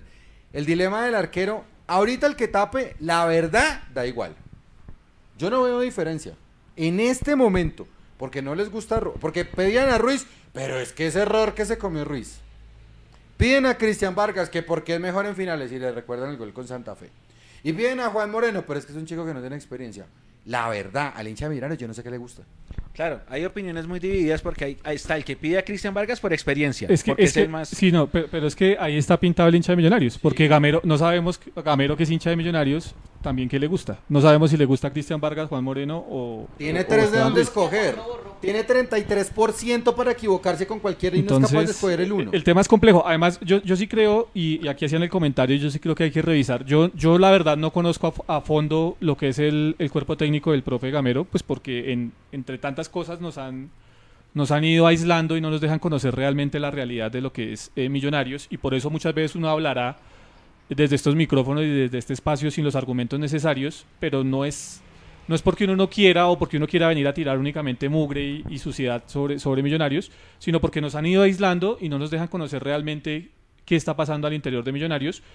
Y eh, yo hoy, si hay una persona a la cual yo extraño muchísimo, es a Juvenal Rodríguez. Oh, sí. Y hago este paréntesis, me echo ya para que usted vaya, eh, porque nosotros teníamos un arquero aquí regular tres cuartos, como Ramiro Sánchez, que creo que ahora está en el Unión Magdalena. Y lo que potenció Juvenal Rodríguez a Ramiro Sánchez fue una cosa impresionante. Cuando Viconis no pudo estar porque, porque se lesionó, porque lo expulsaron, porque tuvo que pagar sus pensiones, realmente se le extrañó, obvio, porque era Viconis, pero el hueco no es tan gigante como si hoy o como si nos proyectamos al próximo semestre y decimos, es que Montero no puede estar con Millonarios porque se fue con la selección Colombia a fecha eliminatoria. Y entonces decimos... Vamos a poner a llorar por eso. No, entonces decimos, el hueco es gigante. Por eso yo digo, más allá de ponernos a llorar o no, Leo, el tema es de trabajo realmente. ¿Cómo se está trabajando con los arqueros? Porque hemos visto los errores reiterativos de los arqueros. No salimos a cortar un centro bien, porque ninguno de los arqueros sale a cortar centros bien. Nos equivocamos con la pelota saliendo, Mapis. Juego largo. Es una, es una cosa absurda. Y hoy el juego largo, que es, o el juego directo, juego largo, que es una de las herramientas para salir del pressing de los, rivales, eh, parte de los, de los arqueros. Y ninguno de los tres arqueros que tiene Millonarios hoy disponibles tiene esa capacidad de jugar largo de manera correcta, que era algo que hacía muy bien Viconis en su momento, o que era algo que hacía muy bien Fariñez por pasajes de los partidos. Estos arqueros de hoy no lo tienen. Y yo creo que ahí sí hay que empezar a trabajar y a mirar y poner la lupa de cara a lo que es el próximo año, independientemente de lo que pase en esta y hay otra cosa, también el modelo de inversión. Hoy, por ejemplo, me enteré que Claudio Tafarel, super arquero de Brasil Mundial 1994, es el tercer entrenador de porteros del Liverpool. En Brasil le están ah. pegando hasta con el bate. ¿Sí? Porque es que Klopp ya tiene dos y ahora se va a mandar a Tafarel, que son tres. Pero es que Klopp tiene entrenador de saques de banda. Es que voy para allá. Entonces. Bueno, eso ya también. No, no, no, espere, no. espera que voy para, para que me entienda, porfa. Puede que Liverpool tenga un grupo financiero diferente, no tan rico como Amber. O sea, Amber no es tan rico como ese grupo financiero. Pero si aquí supiéramos invertir en el proceso, desmeritar a las personas que están en estos momentos en el fútbol de millonarios, hay que eh, de los mejores. Le voy a poner un ejemplo clarito. Al día de hoy, Arnold Iguarán está entrenando a los delanteros, ¿sí o no? ¿Sí o no? Yo no sé. No lo sé. No. No sé. Mm, que yo sepa, no. Sé, que estuvo con Rafa Puentes. Eh, Eso, pregúntele a la, fuente directa. Que yo sepa, no. ¿Y a qué voy con eso? Y Rafa estaba conectado. si Rafa nos está viendo, ¿Y que, yo, ¿Y a qué yo voy con eso? Si yo no tengo un entrenador de delanteros ¿Cómo le puedo pedir al técnico o al salvaje Rojas o al preparador físico que le digan a Uribe qué es lo que hay que hacer y cómo hay que moverse? Que le digan al caballo, oiga hermano, es que no es solamente recibirla, sino también... ¡Ole, Juanse! Te extrañamos, Juanse. Total. A ver si nos escucha, ahí, lo tenemos a todo volumen acá. Juanse, ¿qué hubo? Buenas noches, ¿me escuchan? Buenas noches. Sí, señor. Fuerte y claro, compañero. sí. Oh, siga, siga. Eh, gracias. Entonces, entonces, si no tengo un entrenador de delanteros, yo tampoco le puedo pedir a Alberto Gamero, oiga, es que necesito que usted le diga al caballo cómo pararse, a Fernando Uribe cómo recibir. No puedo decirle eso. Para eso usted debe tener un montón de gente detrás, fisioterapeuta, nutricionistas, entrenador de delanteros, entrenador de porteros, entrenador de la defensa, entrenador, y seguramente puede sonar a mucha burocracia, seguramente. Por eso condenaron al viejito Peckerman, ¿no? porque tenía mucha burocracia acá en Colombia. Pero qué montón de resultados le dio a la selección a nivel de mundiales. No, como no, no, es que no lo condenaron fue por eso. Lo condenaron fue porque como a no me gusta, no le daban ah, primicias, entonces pues por eso fue que lo Le fue bien. Entonces, tener a las mejores personas preparadas, independientemente de lo que cobren, que es diferente a lo que produzcan, le puede ser beneficioso a Millonarios. Si tuviéramos un mejor entrenador o al mismo Arnoldo Iguarán diciéndole a los delanteros qué hay que hacer, seguramente como usted dice con Juvenal, tendríamos mejores porteros. Y no estaríamos comprando porteros hechos que pueden ser muy testarudos y no necesitan posiblemente tanto entrenamiento. ¿A usted le parece que Esteban Ruiz es un arquero que ya está hecho? No, ah. pero sí me parece que puede ser un arquero que puede mejorar. Pero para mejorar tenemos a Juanito. Sí, a ver, estoy de acuerdo. Es que aquí, perdón, ¿no? O sea, eso es una cuestión de gusto, no es nada más. Eh, no puedo decir que los dos porteros tienen que ser Vargas y, eh, perdón, eh, Ruiz y Moreno. Pero Vargas llegó por una carambola. Así fue como llegó. Ruiz. No, no, no, Cristian. ah, los dos. Dice que cuando llegó. Vargas también, llegó por una carambola millonaria. Sí, sí, sí. Entonces, como Giraldo llegó como una carambola millonaria. Pero esa fue una buena carambola. Sí, sí.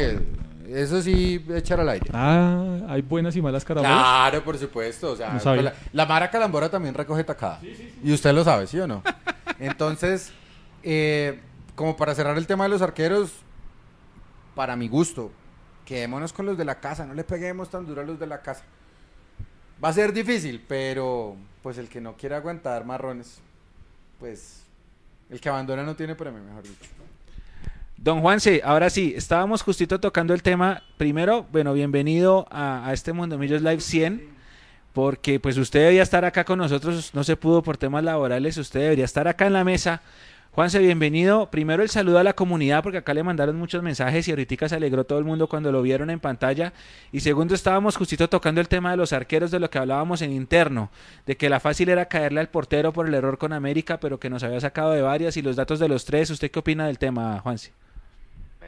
para todos y gracias por haber estado, sí, pues por temas laborales, familiares, toda la familia eh, se puso la tercera dosis, entonces estábamos acá en cuidados, pilas con esa vacuna eh, moderna, es bastante fuerte, cuando se van a poner la tercera dosis, bloqueen el otro día porque eh, da duro, da duro, entonces pues entre, entre cuidar a la familia y todo el tema laboral, pues bueno, no puedo estar con ustedes, pero un saludo a toda la, a toda la comunidad, gracias, 100 programas se pasan a toda, o sea, yo todavía no me las creo que llevemos 100 programas eh, con todos ustedes, con tantos invitados. Un temita, Leandro, usted sí estuvo en el de Siciliano, ¿cómo que no?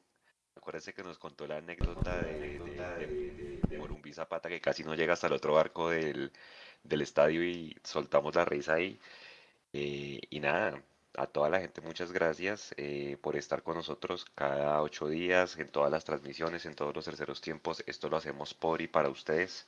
Eh, darles un espacio que, en el que se puedan desahogar un poco, que se puedan salir de la rutina diaria en sus trabajos, en sus estudios, en sus quehaceres diarios, pues nosotros lo que buscamos es tener un rato de esparcimiento, traerles la mejor opinión, cuando tengamos noticias como dice Leandro, sin humo, las damos. Eh, Mundo Millos es de la, es de la idea de, de, de apoyarse mucho en los datos, en la información.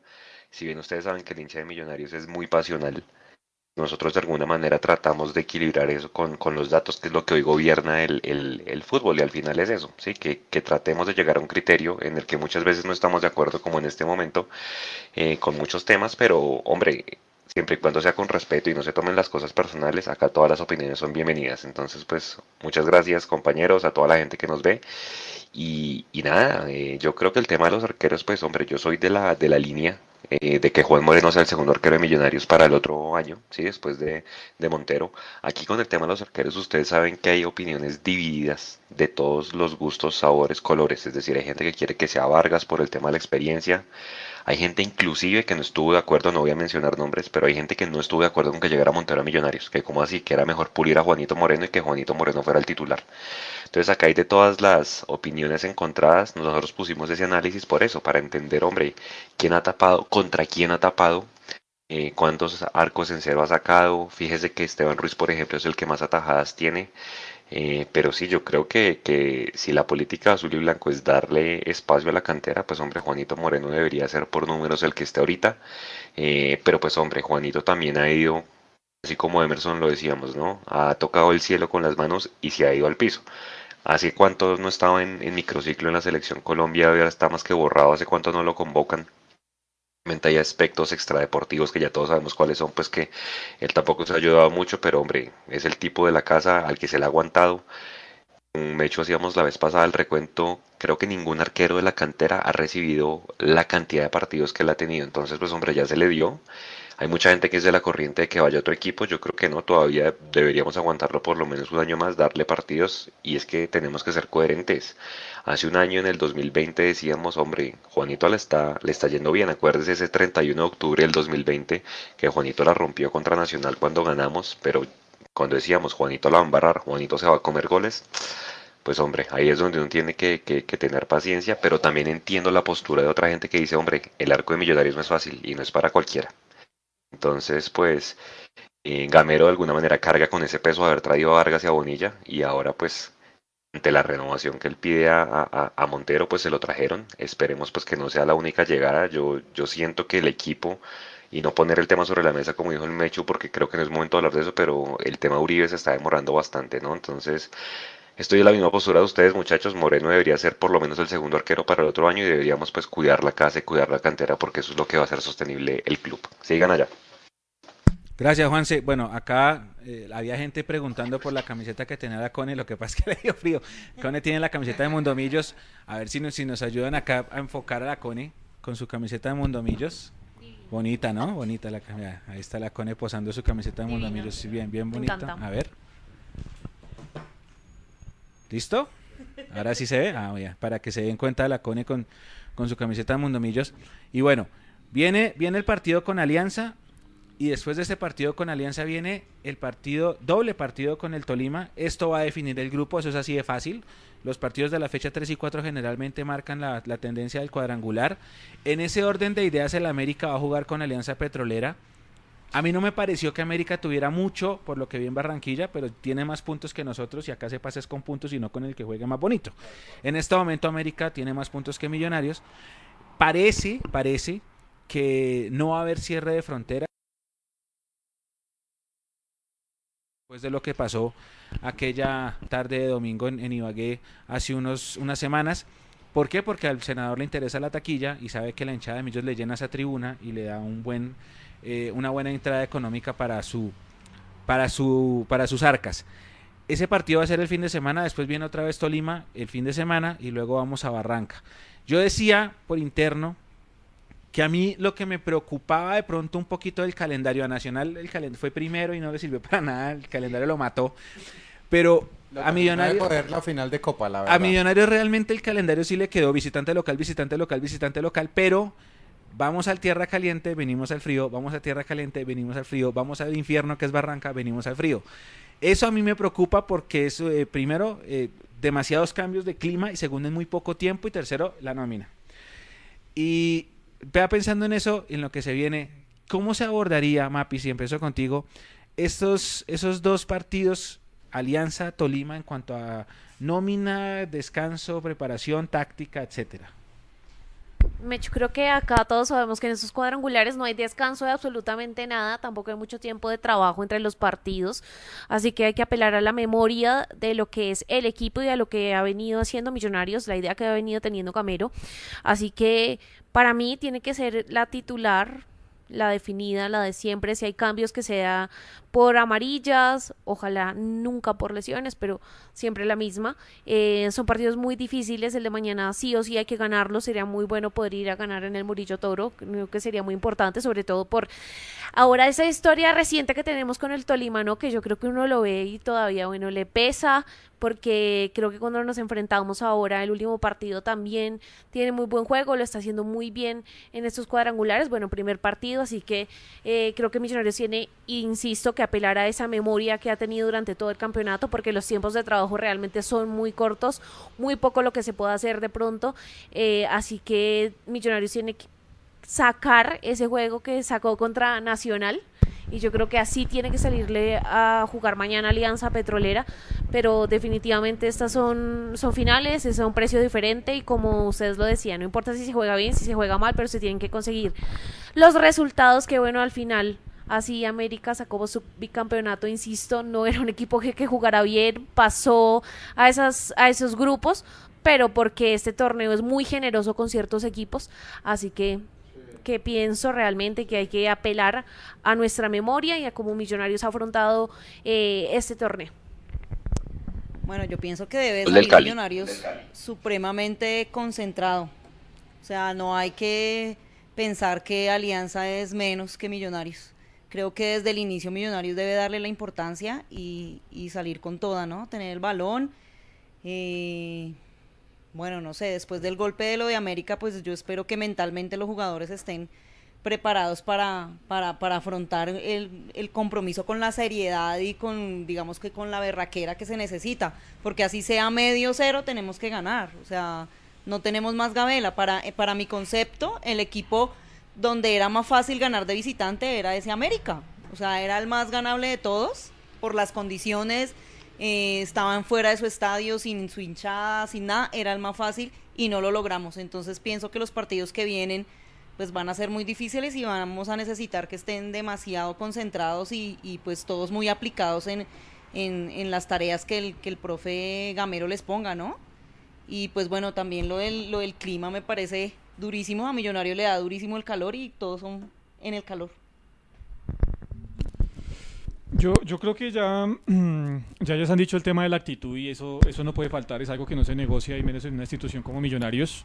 La actitud de los jugadores de Millonarios tiene que ser eh, la que estamos acostumbrados a ver, es a, e, evocar, por ejemplo, un poco aquellos que conocen la historia de Millonarios, hablando de McAllister, que es uno de los más cercanos, a lo que fue esa época de los 90, que aunque no se lograron títulos, era un equipo que sabía uno que tenía sentido de pertenencia y que salía siempre a la cancha a, a tratar de demostrar lo que es Millonarios.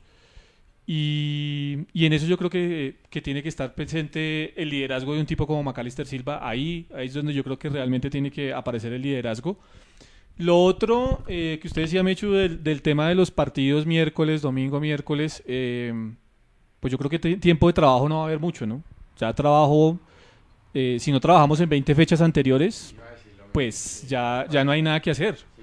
Porque esto ya es de una comunión que tiene que haber entre la forma en cómo el cuerpo técnico expresa a Leo. Y es que ya jugó contra todos, entonces para que más tiempo de trabajo. Y, y, y la forma como el, expre, eh, como, el, como el cuerpo técnico expresa y transmite su conocimiento hacia los jugadores y de cómo los jugadores realmente captan esa idea que tiene, que tiene Alberto Gamero.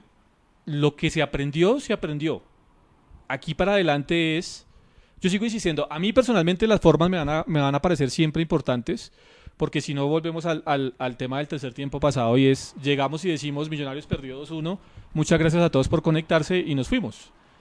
Eh, a mí las formas me van a seguir importando muchísimo, pero entiendo que estamos en finales y ahí me subo, digamos, al bus de Edu y me subo al, al bus de Leo. Aquí hay que ganar. Primero porque esto es Millonarios y segundo porque estamos en unas finales. Y entonces Ahí se puede pasar un poco el tema de las formas de lado, pero eh, está en la actitud de los jugadores. Y hablo cuando la actitud y la responsabilidad de los jugadores porque vuelvo a, citar dos, dos, dos, errores garrafales que tuvo Millonarios. Eh, para mí lo de Andrés Murillo fue más que un error, un accidente que se puede dar en el fútbol. De hecho pasó ayer con el Crystal Palace, que terminó perdiendo el partido con el Leeds por una mano. Eh, le acaba de pasar creo que al, al, al Cali o al Junior. Eh, digamos, ese tipo de errores se terminan cometiendo siempre dentro del área. Pero hay dos errores puntuales que para mí marcaron el camino del partido. Uno fue esa falta al borde del área de Elvis Perlaza, sabiendo lo bueno que es el América en el tema de la pelota quieta, porque Gamero lo había dicho en la rueda de prensa, es un equipo muy bueno en el tema de la pelota quieta, y eso nos termina costando esa mano de Andrés Murillo. Y lo segundo, eh, el error garrafal de Esteban Ruiz. Entonces yo creo que aquí ya también está en el tema de las individualidades, Leo. Si usted individualmente no está, va a ser muy difícil que las falencias que se tienen colectivamente eh, se maquillen y va a ser muy difícil lograr otra final. Porque ya lo habíamos dicho, además el sistema del campeonato es diferente al del, el del año pasado y este arranque nos lo demuestra y demás. Entonces va a ser muy difícil. Si las individualidades no están al 100% y no están en el pleno de condiciones, que Millonarios llegue a una nueva final, si eso no empieza a surgir. Ahí va a estar la clave para mí. Trabajo, poco. Es ya más tema de conciencia de cada uno y de la responsabilidad que tenga cada uno de los jugadores y el cuerpo técnico de cara a estos cinco partidos. Hoy que, hoy que sí no estamos con la pantalla en la mitad, sí está de acuerdo conmigo, ¿no? Eh, ¿Le traigo una pantalla? me lo pone allá. Mire, mire Estamos cada uno una lo cámara. mismo. Mire cada uno una cámara. No, pero es que creo que en este punto, Leo, Sí, no, ya, es que ya, ya, ya, es ya está dicho todo, ¿no? claro, ya está dicho todo. Ahora, correcto. no estamos de acuerdo en todo, porque usted Sí, dice, de acuerdo, usted dice sí, que sí. Gamero se cerró mucho en el partido pasado. Sí, y que minuto tenía- 67 Se se cerró, se cerró. Se cerró, ¿cierto, cerró. Mapis? ¿Qué hacemos? ¿Cómo O sea, metes a eso- Murillo? O sea, Venía tranquilo, venía tranquilo. central, o sea, por favor. Venía tranquilo. Ma- Banfield venía tranquila. Ya se alteró María. No, todos estamos tranquilos, no, pero, pero voy a saludar también a la gente, por favor, a los que están en el chat. Eh, he visto gente de Cali, he visto gente en Palm Beach, eh, perdón, perdón, Palm Beach, como Julito. Eh, ¿Cómo se llama? A Canadá también he visto, Garagoa, Boyacá, si no estoy mal. Entonces, un, un saludo para todos ustedes. Hay que ganar, Jason. Hay que ganar, Mapis, hay que ganar, Mecho, hay que ganar, Cone, punto. Hay que ganar. Entonces, ya hicimos una probeta de 20 partidos para saber para qué estamos en las finales. Y esto es una semifinal. Y en la semifinal, ¿qué hay que hacer? De acuerdo al reglamento, porque no existe el punto invisible, hay que ganar la mayor cantidad de partidos por la mejor diferencia de gol. Ese es el torneo que nos toca en este momento. ¿Sí? Lo, lo que yo no entiendo, Leo, eh, haciendo un paréntesis, es cómo el directivo de Millonarios, encargado de ir ahí mayor, Ah, bueno.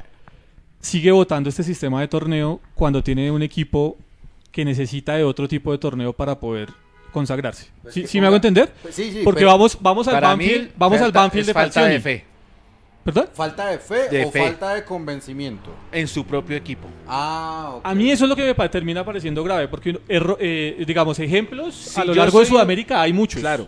pero con otro sistema de torneo. Sí, Y a Millonarios este sistema de torneo siempre le ha costado claro. y no es solo el tema de taquillas. No, yo yo le pregunto que, perdón Leo, yo le pregunto al, al- al directivo de Millonarios, ¿qué es más favorable, llenar tres partidos con 30 mil personas el Campín o sumar 6 millones de dólares o 3 millones de dólares por ir a la Copa Libertadores? Yo pregunto, Sí, ¿qué sí, es más sí, rentable? Le, entiendo, ¿no? claro. Sí, le entiendo. Claro. Ahora, el tema es de todo el sistema de torneo y bueno, la, la de mayor y demás, porque también hay que hablar de los árbitros. No se les olviden los árbitros. el tema calientico. Eh, el trabajo que ya hizo Millonarios durante 20 fechas ya está hecho. Con toda la cantidad de puntos. En este momento son 70 y... set- 70 puntos tiene Millonarios en este momento. 77. 77. 77. 77, ¿cierto? O sea, ya, eh, Juanse, ¿cierto? Ya 77, ¿no? Sí, señor. El, y el Junior empató, entonces. Ah, 2-2, vamos. Eh, Dos, dos. Junior. O sea, miren 6 las puntos, formas. dos partidos. exacto. Es que el Cali se dedicó a jugar bonito y faltando dos minutos, un central comete penalti. Les Ah, empataron. se le fue el partido. O sea, ¿qui- ¿quién es el quién es el, el Murillo Segura del Junior? Del Cali, perdón.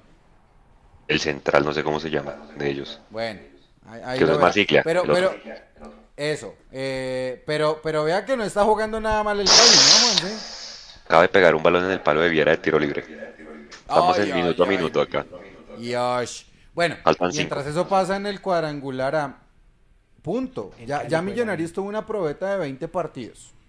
No podemos esperar milagros y no podemos es- estar esperando que otros factores diferentes al equipo de lo que ya hizo durante 20 fechas se vayan a ver compensados. Hermanos, a inventar a Maloca. El profe Gamerón ya no va a inventar más. Bueno, pero Leo, No el profe. Gamero se puso a inventar la línea de 5. Sí, la línea de 6. De 6, perdón. La de No, 6 la no, no, inventó. pero no inventó porque eso, eso lo hemos visto nosotros en muchos partidos. Pero lo vimos en vimos Y, final. eh, y- y usted, señor Luis Gabriel, cuando ha comentado los partidos, ha dicho Millonarios tiene una línea de 6. Sí, sí. Eso no es invento de Gamero del partido Dio pasado. 5, Jason. No. Señor, 5 nomás. 6 defensas no puso. no. Puso 6. Pone Puso cinco, la, pero- la- la jugada de la falta No, no, no. estaban los 6. Pone 5. Pero- no, porque es está- una falta. pero es una una falta cosa es estar No, no, no. parados en línea y otra Leo, es la Leo, Leo, figura de Leo. seis. Le, le explico. La línea de 5 es, o sea, la defensa es línea de 5, estamos de acuerdo. Pero hay momentos, según el desdoble y el extremo del, del otro equipo, en donde usted tiene que su extremo retroceder también por el otro costado. Usted ya se hizo ancho y popó por el costado opuesto a donde está la pelota. Pero cuando la pelota va a ese costado de allá, usted también tiene que descargar o devolver o retroceder, como le quieran decir, diferentes términos, a su extremo para que forme esa línea y para que no le hagan el doblaje al lateral de esa punta. Listo. ¿Listo? Si ya- Entonces se si ya forma la línea de 6, pero eso es esporádico, no es digamos el concepto como tal, eso es algo esporádico que pasa. Juanse, Juanse, si Millonarios hizo línea de 6, ¿cuándo fue? Línea de En seis, Barranquilla el semestre pasado eh, contra Junior. Ah, pero cuando Luguarín se lesionó. Sí, cuando perdimos, no, no sé si fue cuando perdimos o cuando empatamos, pero sí se le plantó hacia el Junior allá. O sea, le hizo línea de 6. Le- ¿se acuerda que era la doble lateral? hace, Leo, hay En pasajes. Sí, sí, hay pasajes de partidos sí, donde sí. se hace. Bueno. En Barranquilla. Y lo, hace, y lo hacen, no, no estoy comparando, pero Mapis que sigue al Manchester City sabe que el Manchester City en momentos de los partidos lo hace cuando no tiene la pelota y cuando se repliega. ¿Sí? Cuando no tiene la pelota. El Liverpool por momentos lo hace. Entonces, entonces, No sé. ahí sí, no sé, pues Mapis se ríe. Sí, no, pues se ríe, pero yo. Entonces, hay momentos en los que se hace. No sé. Pues River- Cancelo, Sinchenko, pues Y Cancelo, Sinchenko y acá Ah, Perlaza, bueno, sí, no, o ya, sea, ya. Ah, ya, ya. no, ya, no, ya, ya. pero se O hace. sea, o sea, Dinamarca y Cundinamarca es no, pero, cosa. pero, pero Ah, el, hecho, el hecho de que ya tengan mejores intérpretes no quiere decir que acá Gamero no puede hacer, no, no, no pueda, no pueda hacer No de la línea. Pero es que intentar. si no le funciona, ¿y por qué en este momento donde el partido requiere otra cosa? Asegúrelo, ¿por qué haces inventos Bueno, ahora? ¿y, cómo se ¿Qué aseguraba pasa? ¿Por qué experimentas ahora? ¿Cómo se ¿Por qué experimentas ahora? Mapis, ¿cómo se aseguraba el partido? Poniendo un punto más. ¿Cómo se aseguraba el la pelota. Yendo hacia adelante, ¿por qué te tenías que cerrar si eso históricamente a Millonarios no le ha hecho bien? Millonarios tenía no le da en la cancha, resultados. Millonarios tenía a Daniel Ruiz en la cancha ya, Millonarios tenía Los a- necesitaban los cambios los para tenía, tener el balón. no tenía cómo soportar Millonarios el balón. Es que. Millonarios, les recuerdo, Millonarios generó una jugada de gol. En el segundo Juanse, tiempo. un tiro al arco tuvo Millonarios en el partido contra el América, y que fue meter gol. a Segura y a Perlaza Entonces, nos ¿cómo iba vas a a decir tú dar a mí más si durante generación. 70 minutos Millonarios no tuvo, no tuvo progresividad en el ataque? Cuando vas ganando 1 por 0, porque Millonarios se encuentra en el partido más aburridor del partido, Mechu, al minuto 65 creo que fue, Millonarios se encuentra el gol, ¿sí? Se encuentra ese gol y, y- y ve que está el botín. Usted me va a decir que durante 70 minutos Millonarios no pudo atacar, no pudo llegar al arco rival. Millonarios ganando el trabajó el partido, ganando el América. partido se tenía que ir a atacar. Millonarios trabajó el error del América. Y hay que tener en cuenta cómo jugaba el rival. Claro. América cerró muy bien el primer tiempo y por eso cerró también bien el segundo tiempo. No tiene ningún sentido, por ejemplo, el ingreso Atléticamente de nos No lo cuesta tiene, mucho. Yo lo he no dicho tiene. desde el semestre pasado. A Millonarios atléticamente le cuesta bastante. Bastante porque somos un equipo liviano. Omar Bertel, Steven Vega. Somos un equipo liviano en comparación a otros equipos. O si no, miren cómo nos ganó la final del Tolima. No, sí, o sea, un equipo liviano en cuanto al, al físico. O sea, que son- Atléticamente, Millonarios Atléticamente. es liviano. Y físicamente, ¿quiénes están mejor preparados? Físicamente, Físicamente. es que cuando usted me habla de físico, yo le hablo del despliegue físico Del individual. despliegue físico. Pero, pero el concepto atlético de Millonarios, cuando usted lo compara con Albornoz, con Plata, con Mosquera, por hablar del Tolima, usted encuentra que Millonarios están completamente desventajados contra ellos. Millonarios durante este semestre los 20 partidos, más lo que vimos del partido del cuadrangular, normalmente siempre ha tenido el balón. Eso quiere decir que hace un mejor despliegue físico. No, No, no, necesariamente. ¿Dónde? Porque, porque ¿en qué zonas tiene el balón Millonarios? Analicemos. Normalmente zonas en la mitad del campo. No. Mire, por eso. Normalmente. Por eso, en De la, la mitad del campo. Entonces, ¿cómo me van a pedir ustedes que, que Millonarios, si la tiene en la mitad de la campa, ganando un partido que solo tuvo una jugada de gol, se vaya arriba desbocado ganando un partido? Pero es que nadie estaba pidiendo que se fueran Cuando- desbocados, pero no que se metan hablando, atrás. estamos hablando de que mañana no importa tiempo, cómo ganar, Jason. que mañana hay que ganar 1-0. Jason, Pero estamos pidiendo que Millonarios, jugando de visitante en Barranquilla, fuera a ganar más, por más de un gol. pero es que si tú me No. dices Entonces, que ¿por eso lo hizo en faltando Medellín cinco así? minutos, Uy, qué buena pregunta. Gracias. ¿Cómo, Gracias, cómo. Gracias.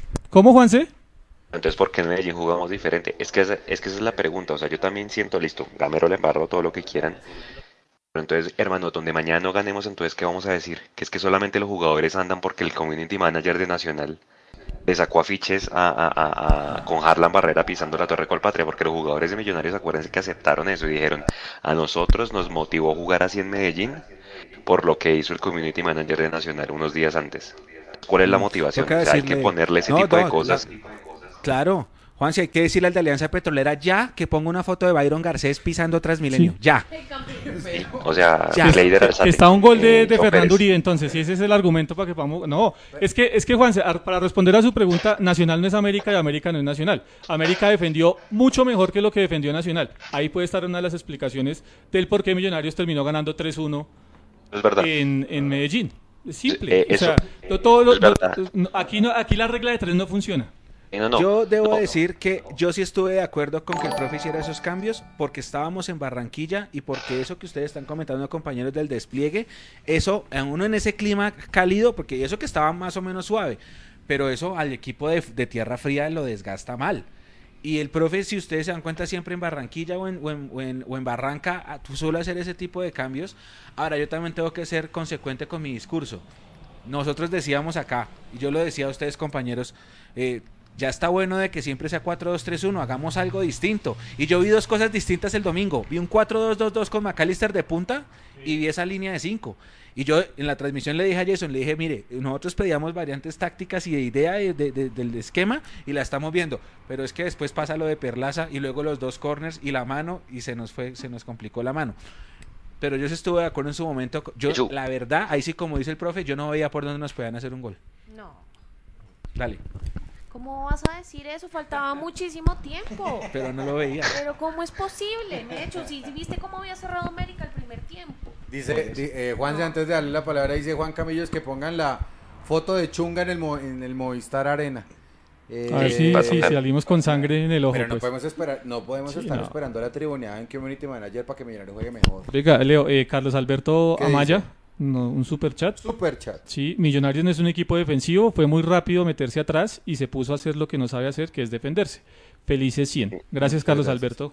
Un ¿Qué abrazo. dice Juanse? Y hay otro tema que hay que tocar, me el- el micrófono a la Cone para preguntarle eh, esto y pues todos a ustedes, porque si bien el, el América sacó figuras o destacados a sus dos centrales, que lo que dice Jason ahí le doy la razón, pues porque sacó figuras, porque le ganaron todos los duelos a Fernando Uribe. Fernando Uribe, ¿qué pasa con Fernando Uribe? O sea, nosotros necesitamos un goleador enchufado en las finales. Fernando Uribe lo están marcando bien o es un tema de, que no está en su nivel. ¿Qué creen ustedes que está pasando con, con el goleador que necesitamos enchufado? Que además no han renovado, pero de eso no vamos a hablar. ¿Qué pasa con Fernando? No le están llegando los balones, ya lo saben referenciar bien los delanteros. ¿Qué creen que pasa con él? Porque, hombre, acuérdense que no tenemos muchas alternativas en, en los delanteros, ¿no? Cone, si quieres arranca tú. Eh, bueno, pues yo, yo pienso que no le llega el balón. O sea, definitivamente él tiene que hacer, eh, no sé, un gasto físico más alto que el de los demás. Tiene que ir a buscar el balón porque definitivamente nunca llega.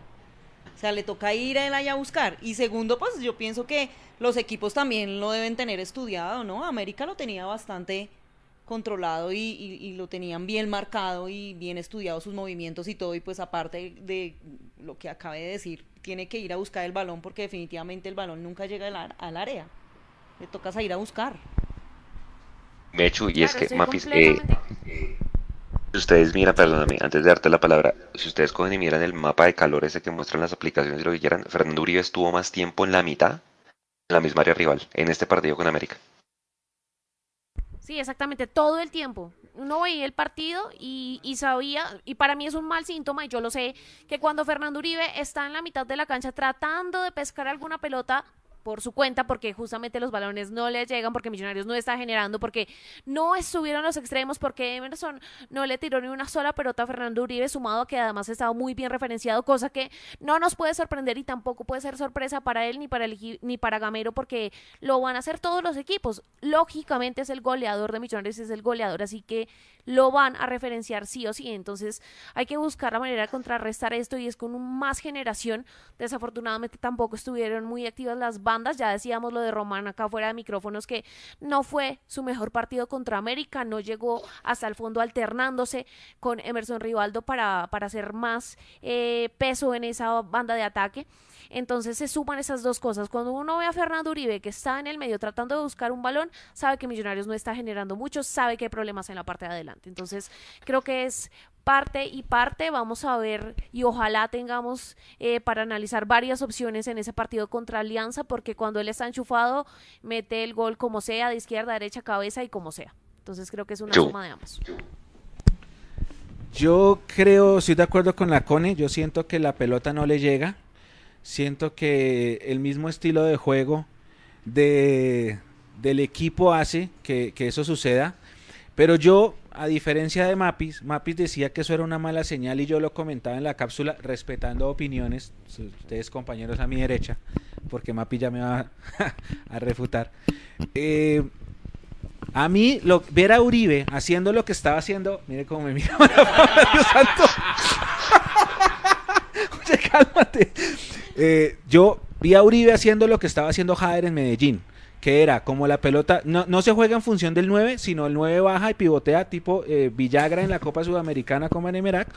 Bajo pivoteo y le sirvo fútbol a Maca, a Emerson y a Ruiz. En lo que sí estoy de acuerdo contigo es que Emerson y Ruiz hicieron una de más.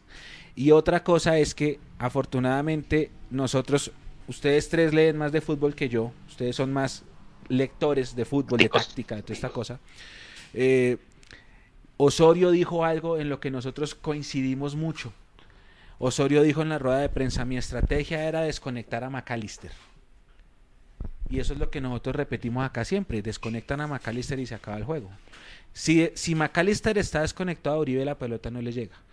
Y vea cómo llegó el gol. El gol llega en una jugada en la que Uribe hace sombra para que McAllister se plante entre los centrales y que pues cabecee, da rebote y es el gol. Pero yo siento que la, para darle respuesta a Juanse, a Uribe la pelota no le está llegando. Y por eso a él le toca bajar a buscarla, pero eso, en pro del circuito ofensivo del equipo, es bueno. Leandro. Decir algo? Espere, que Mapis está... contra, contra, contra, respuesta. Eh, la réplica. No, mentira, iba a decir que pues sumado a eso realmente yo veía y me desesperaba también un poquito en el partido y es que cuando Millonarios intentaba hacer algún contragolpe o una transición de defensa-ataque lo hacía de una manera muy lenta muy lenta y siempre, absolutamente siempre permitía que América atrás se acomodara muy suave y hay algo que a mí me desespera mucho en este Millonarios y es cuando en vez de ir tocando hacia adelante, cuando tienen una contra, cuando están en superioridad numérica al rival, lo que hacen es tocar al lado, tocar al lado y fue algo que hizo mucho Daniel Ruiz en ese partido. Entonces eso es algo que, que no entiendo y que no sé por qué no aprovechan de pronto estas oportunidades para dejar mano a mano un hombre tan hábil como Fernando Uribe. Entonces, que sumado a que no llegan las pelotas, también Millonarios se demora mucho y no sé por qué siempre prefiere tocar al lado y no tocar hacia el frente, dándole el espacio para que el rival se acomode. Que eso lo hablábamos, Jason, en la transmisión. Pero, se da cuenta, Mechu, perdón, se da cuenta que Millonarios no, genera, no generó fútbol durante 70 minutos. ¿Cómo le vamos a pedir a Millonarios si con todo lo que está diciendo Mapis no tuvo juego por las bandas? jugó lateral. jugó lateral. McAllister no estaba. Eh, Uribe jugó en la mitad de la cancha ¿Cómo le vamos a pedir a Millonarios que durante 70 minutos no pudo generar juego ofensivo, que en los últimos 20 minutos, ganando de visitante en el arranque de una final, y en Barranquilla, en Barranquilla se vaya a, buscar el ataque en los últimos 20 minutos. Y hay otro tema. ¿Cómo lo vamos a pedir? Nosotros decíamos en la transmisión, a mí me había gustado el primer, el primer arranque de los primeros 25 minutos porque el equipo jugaba rápido. Porque es que Millos nos tiene acostumbrado a que pasa mucho la pelota de manera muy lenta y los rivales se arman fácil. El América terminó mejor el primer tiempo, que era lo que se llama Pizarra por eso, porque el equipo se fue lenteando. Y el América ya se organizaba muy rápido porque a nosotros la sorpresa no es una palabra que aplique nuestro vocabulario de este Millos de Gamero. Pero a mí me había gustado ese arranque porque era un equipo que pasaba la pelota, tenía tenencia, pero rápido. Era un equipo tratando de ser un poquito más vertiginoso. Se fue apagando, el calor influye, yo sé, no voy a decir que eh, pues es Barranquilla, pero eso nos está pasando y también por eso desconectan al delantero número 9, compañero Leo. Te voy a dar la opinión. Leo, Leo. Señor, sí señor. Antes para hacerle la pregunta a usted, Uribe, porque lo que se me ha hecho es verdad. Osorio el lunes en un programa de Cali dijo, mi objetivo era desconectar a McAllister de los extremos y desconectar a Andrés Felipe Román. Yo hoy miro el partido en frío. Claro, me doy cuenta que este tipo que se tuvo que ir expulsado, Gómez, Mauricio Gómez, extremo izquierdo de la Mauricio Gómez, el 14. Ganó todos los duelos Andrés Felipe Román. Lo sacó al partido, o sea, el partido de Román fue malísimo. Entonces yo digo en este momento, seguramente Uber Poder ya le tuvo que haber dicho a, a sus jugadores para mañana, vea, ¿sabe qué? Cojan a pata buen sentido de la palabra, Macalister Silva. Júrame la salida Andrés Felipe Román y él le dos o tres pataditas a Daniel Ruiz y con eso desconecta a Millonarios. Pues eh, eso, eso, eso podrá, eso podrá pasar, Juanse. Es más, podría, más bien, vo- voy a utilizar mejor el verbo. Podría pasar, ¿sí? No creo que pase mañana. Porque sí. el necesitado, porque el necesitado mañana es Alianza, Juanse. No sé si vayan a llegar a la final. ¿Cómo? Alianza ya cumplió, ya se metió. Ya de ahí para adelante, ¿no? No sé si Alianza el un equipo, necesitado. un equipo, un equipo que el año pasado no ganaba un Por eso partido. le metimos seis.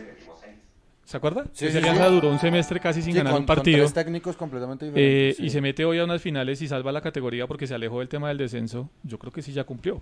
O sea, realmente la Pero obligación, la más. obligación, pueda que sí, pero cuando usted habla de obligación, yo sí creo que la obligación mañana es de Millonarios y no de Alianza. O sea, Por toda eso la, que le estoy toda diciendo. la presión es de Millonarios Sí, mañana. mañana. sí. Está en su Como casa. local, sí. Está en su casa con su hostil. gente, perdió el primer partido, eh, de- del bolsillo se lo sacaron y pues es Millonarios. Entonces mañana la presión sí o sí es de Millonarios. Como dice Juanse, Ambiente hostil de pronto si no hacemos un gol en los primeros 30, ¿ustedes qué creen? Ustedes saben cómo es la hinchada Ah, nuestra. Ahí o ya empezamos nosotros a jugar nosotros. Uf, sí. Ahí ya empezamos a jugar nosotros, Juanse, y usted le pegó. Primera variable, yo espero que mañana es, o sea, es lo que a mí me gustaría, no lo que deben ser. No digan que, o sea, aquí no les estamos acostumbrando a que ustedes hagan lo que nosotros decimos, no, señores. Por favor, no se desesperen si en el primer tiempo Millonarios no hace un gol. Por favor, no hay nada cosa, no hay cosa más horrible que el murmullo en el campín para Millonarios. Ni siquiera el chiflido. El chiflido se lo merecen, pero el murmullo es una cosa muy difícil de, de digerir. Y dos, yo no entiendo. Póngale, póngale cuidado a esta vaina. Adrián Vélez salió mal del arbitraje colombiano, pero mal. Por la puerta de atrás, un clásico con Santa Fe, que no le pitó un penal a Millonarios y dejó de pitarle dos a Santa Fe, ese partido que 1-1. ¿Vale? Y es el veedor de, de- El de- observador. del- el observador de, de mañana. Sí, sí, sí. Bueno. Segundo, yo sé que no hay muchos eh, árbitros VAR acá en Colombia, pero hay 10. Yo no puedo creer que no me roten el asistente VAR, que se llama Mr. Leonardo Leonard. Mr. Leonard. ¿Sí? Yo, yo creo que de todas las designaciones arbitrales es el que más repite. Correcto. Normalmente, pues, porque seguramente es el mejor calificado. Sí, pero, Pero siempre, les- siempre es AVAR. A VAR. No es VAR. Normalmente, no es VAR. No es VAR, es AVAR. Asistente O sea, VAR, El correcto. patiño del VAR. Exactamente. Ah, bueno. Dense Ah, cuenta bueno. en las designaciones y verán que siempre es Sí, AVAR. normalmente es asistente VAR. Y la tercera, no se asusten mañana porque Nicolás Gallo vaya a pitar. Recuerden que en un Boyacá Chico Millonarios, antes de que Chico se fuera a la B, le dejó de pitar un penal a Jader Valencia en la Independencia, que entró 10 segundos, planchazo y le puso una amarilla. Y, no- y se me olvidó el partido de este semestre, que también anterior. le dejó de perdonar ¿Alianza? Alia- con Alianza justamente una expulsión acá en Bogotá. Sí, sí, sí. Bien. El 1-1. Entonces, tranquilos. Pero ahí está la coherencia del arbitraje colombiano. Yo no entiendo por qué premian a estos árbitros que ya van de salida del panel FIFA. Es que yo creo que los No árbitros, los, no sé si es una, usted sabe más que yo del tema, por supuesto. Los árbitros que se retiran del fútbol y quieren seguir vinculados, los son observadores VAR. Ahí está Hernando Buitrago, ahí está este Adrián Vélez, creo que, bueno, Imer está en un cargo más alto. ¿Quién, Juanse? tomó foto Hernando Buitrago allá en la final de la, de la Libertadores, ¿no? Es- Selfie es- con esa- Picano. estuvo allá. Eh, hay, me- hay otro eh, de esos retirados que está. Bueno, Oscar Julián está un paso más arriba, No, y sí, Machado está un paso Julián más arriba. Pero sí hay mucho ex árbitro que está ahora en esas lides de observador VAR. Que es, que, que es donde debería, a ver, en cierto sentido es donde debería estar, pero uno no puede premiar la incompetencia del pasado De acuerdo. con la tecnología del presente. Me Eh, parece que es- son personas Está que bien que estén aportando porque tienen un conocimiento, un Claro, recorrido de sí, muchos está años, bien, pero pero hay unos que no tienen presentación que sigan en el arbitraje. O sea, no- no- Como por ejemplo, Yo, yo lo voy a decir abiertamente. Yo, yo no puedo creer, yo no puedo creer que Felipe Rusi eh, haya sido la persona indicada para dictar las clases de bar acá en Colombia. ¿y a usted y- le parece que Machado, Machado. debería estar... No, pues ah, bueno. seguramente que no, pero pues bueno, todo es una rosca, ¿no? Una comunidad. Eh, entonces, yo creo que queda el tema arbitral ahí como por encima. No hay mejores árbitros, también hay que decirlo. Sin embargo, a mí me parece muy extraño, muy extraño que Roldán no haya visto esa roja al 14 de América. Lo podemos discutir si quieren. Eh, con la repetición para mí era, era roja. Me parece, y es más, lo que a mí más me molesta es que a Roldán le digan que sí hay que verla y él no la quiera ver. Diga que no, sosténgase en la decisión, está bien. Pero que diga, no quiero ir a verla, eso es lo que me preocupa. Pero, pero es que en este tema era que yo no quería caer, Mecho, ¿no? Porque entonces vamos a decir, porque es que entonces vamos a decir, o vamos a abrir el paraguas y vamos a decir que perdimos el partido con el América porque no echaron a los jugadores del América. No, No, señor, influyó. Porque así va a ser, ¿no? Eh, y perdimos fue por, por méritos propios. No, porque perdimos porque la embarramos desconcentrar nosotros. de la forma que lo hizo. Sí, seguramente, pero le aseguro, Mecho, que el partido no hubiera sido el mismo. Si echan, si, mejor dicho, si Wilmar Roldán va a ver esa jugada, le aseguro que el partido, no sé cómo acabe, pero por lo menos se hubiera mostrado una condición de, venga, lo revisamos porque la Y merece. es que es un juego, no estamos diciendo que el resultado fue culpa del árbitro, no, para nada, por eso lo analizamos hasta el final, hasta ahora, pero de todo hay que hablar porque todo juega y todo se condiciona, así como decimos que el ánimo juega, así como decimos que los cambios juegan, pues también juega eh, el arbitraje y acá siempre juega desafortunadamente para mal. La mayoría del 99% de veces. Entonces también creo que hay que analizarlo y ver, porque hoy Roldán efectivamente no vi la jugada, pero sé que pitó esa mano también en el área para, para el empate del Fue a Deportivo ver el bar, Cali. ¿cierto? Eso es lo que yo quiero saber, porque esta Sí, sí, vez... hoy sí lo vio. Hoy sí ah, lo vio. bueno, dejó la soberbia, que para mí los audios soberbia. Para mí fue mucha soberbia, entonces... Pe- Pero Mapis, Eso es eso, cla- que dice, eso es eso que dice Juanse, Juanse. con eso se acaba la alcahuetería. Pero eso no los muestran, ¿no? No, no, no, pero, los- pero debería ser, ya, ya que hay tanta asamblea extraordinaria y demás en la de mayor y tanta Pues, preocupación en la sí. de mayor, eso debería ser un mandato y un pacto de caballeros y de señores empresarios, porque al fin de cuentas esos son cada uno de los presidentes de, de los clubes, de decir, venga, para que no se preste para este tipo de cosas, de aquí en adelante todos los audios del bar, como lo hace la Conmebol o como lo hace la FIFA, al otro día los tenemos que escuchar para que el fútbol colombiano esté más tranquilo. ¿Qué es lo peor que puede pasar? Pero- Que se escuche un madrazo. Wilmar, hijo pu- eh, venga y lo ve. ¿Qué, qué es lo Sí, peor? si que- está sí, Nicolás Gallo en el bar, sí es posible que se escuche un madrazo. Sí, sí, Un madrazo, pues que, pero un madrazo tira al jugador, el árbitro, el hincha. Si es que por eso, Lo peor, no. O sea, lo, mejor, lo mejor de revelar los audios del bar, Mechu, es conocer qué intención tiene el central. Es terminar de exponer al árbitro que es malo. Claro, exacto, exacto. exacto. Es terminar de exponer O al sea, árbitro que es el malo. árbitro Eso es. central determinará si lo ve o no lo ve. Le dirá por el intercomunicador. No, Leonard, no lo quiero ver. Listo. No lo quiso ver. Perfecto. Ah, oiga, Roldán, ¿por qué no la quiso ver? Y después vendrá la cosa. Igual al señor le falta uno, dos o... Por Roldán, ¿no? Uno, dos o tres años según él. En una entrevista reciente, hombre. Qué vaina. ¿Algo más, Juanse? yo debo decir que a mí sí me gustó el arbitraje de Roldán. Insisto, a mí lo que me gusta de Roldán es que Roldán deja jugar. Gallo no de este de los que deje jugar. O sea, mañana vamos a posiblemente ver un partido muy parado porque cualquier cosita lo pita. Sí. Roldán deja jugar. Y en esa jugada estoy de acuerdo con Jason. Para mí no es penalti. Juan sí iba a comentar algo. Pero dale, si cierre de los árbitros y le hago una pregunta. No, le iba a comentar, Juanse, que yo, de, la declaración que usted escuchó de, Osorio en el, en el medio de Cali, más o menos en la rueda de prensa él dijo algo parecido y la dejo ahí picando. Él dijo, yo trabajé el partido contra Millonarios, ojo, lo ganó, si quiere, de chimbazo en los últimos cinco minutos. Pero él dijo así, yo admiro mucho a mi rival, elogio a Gamero y a su plan de trabajo, que a, a- a Leo le encanta acá, de los que estamos en la mesa, el que más le gusta es a Leo. Eh, y él dijo, yo trabajé mi partido con base en tres puntos. Y dijo así, uno, desconecto al lateral derecho. Lo hizo. Chao. Chao. Dos, el volante centro, que es el número 14, Macalister Silva, lo, lo desconecto del circuito ofensivo. Hizo gol, pero durante muchos pasajes lo Fue citó. parcial, porque Y tres, en el primer tiempo no lo hicieron. En el segundo Exacto, en el segundo. Y, ah, bueno, desde que, como decía Mapi, de menos a más. El Sí, último sí, tramo del primer tiempo y casi todo el segundo. Y tres, al extremo por izquierda, no lo dejo avanzar. Daniel Ruiz. Y esas fueron las De hecho, tres los cambió, ¿no? En algún momento los cambió, ¿no? Y esas fueron las tres claves de Osorio. Y Osorio no mencionó a Emerson. Porque Emerson, una persona muy veloz, a veces en su afán de gambetear, hace una de más y él mismo se saca. Toma malas decisiones. Exacto. Ahora sí, Juanse.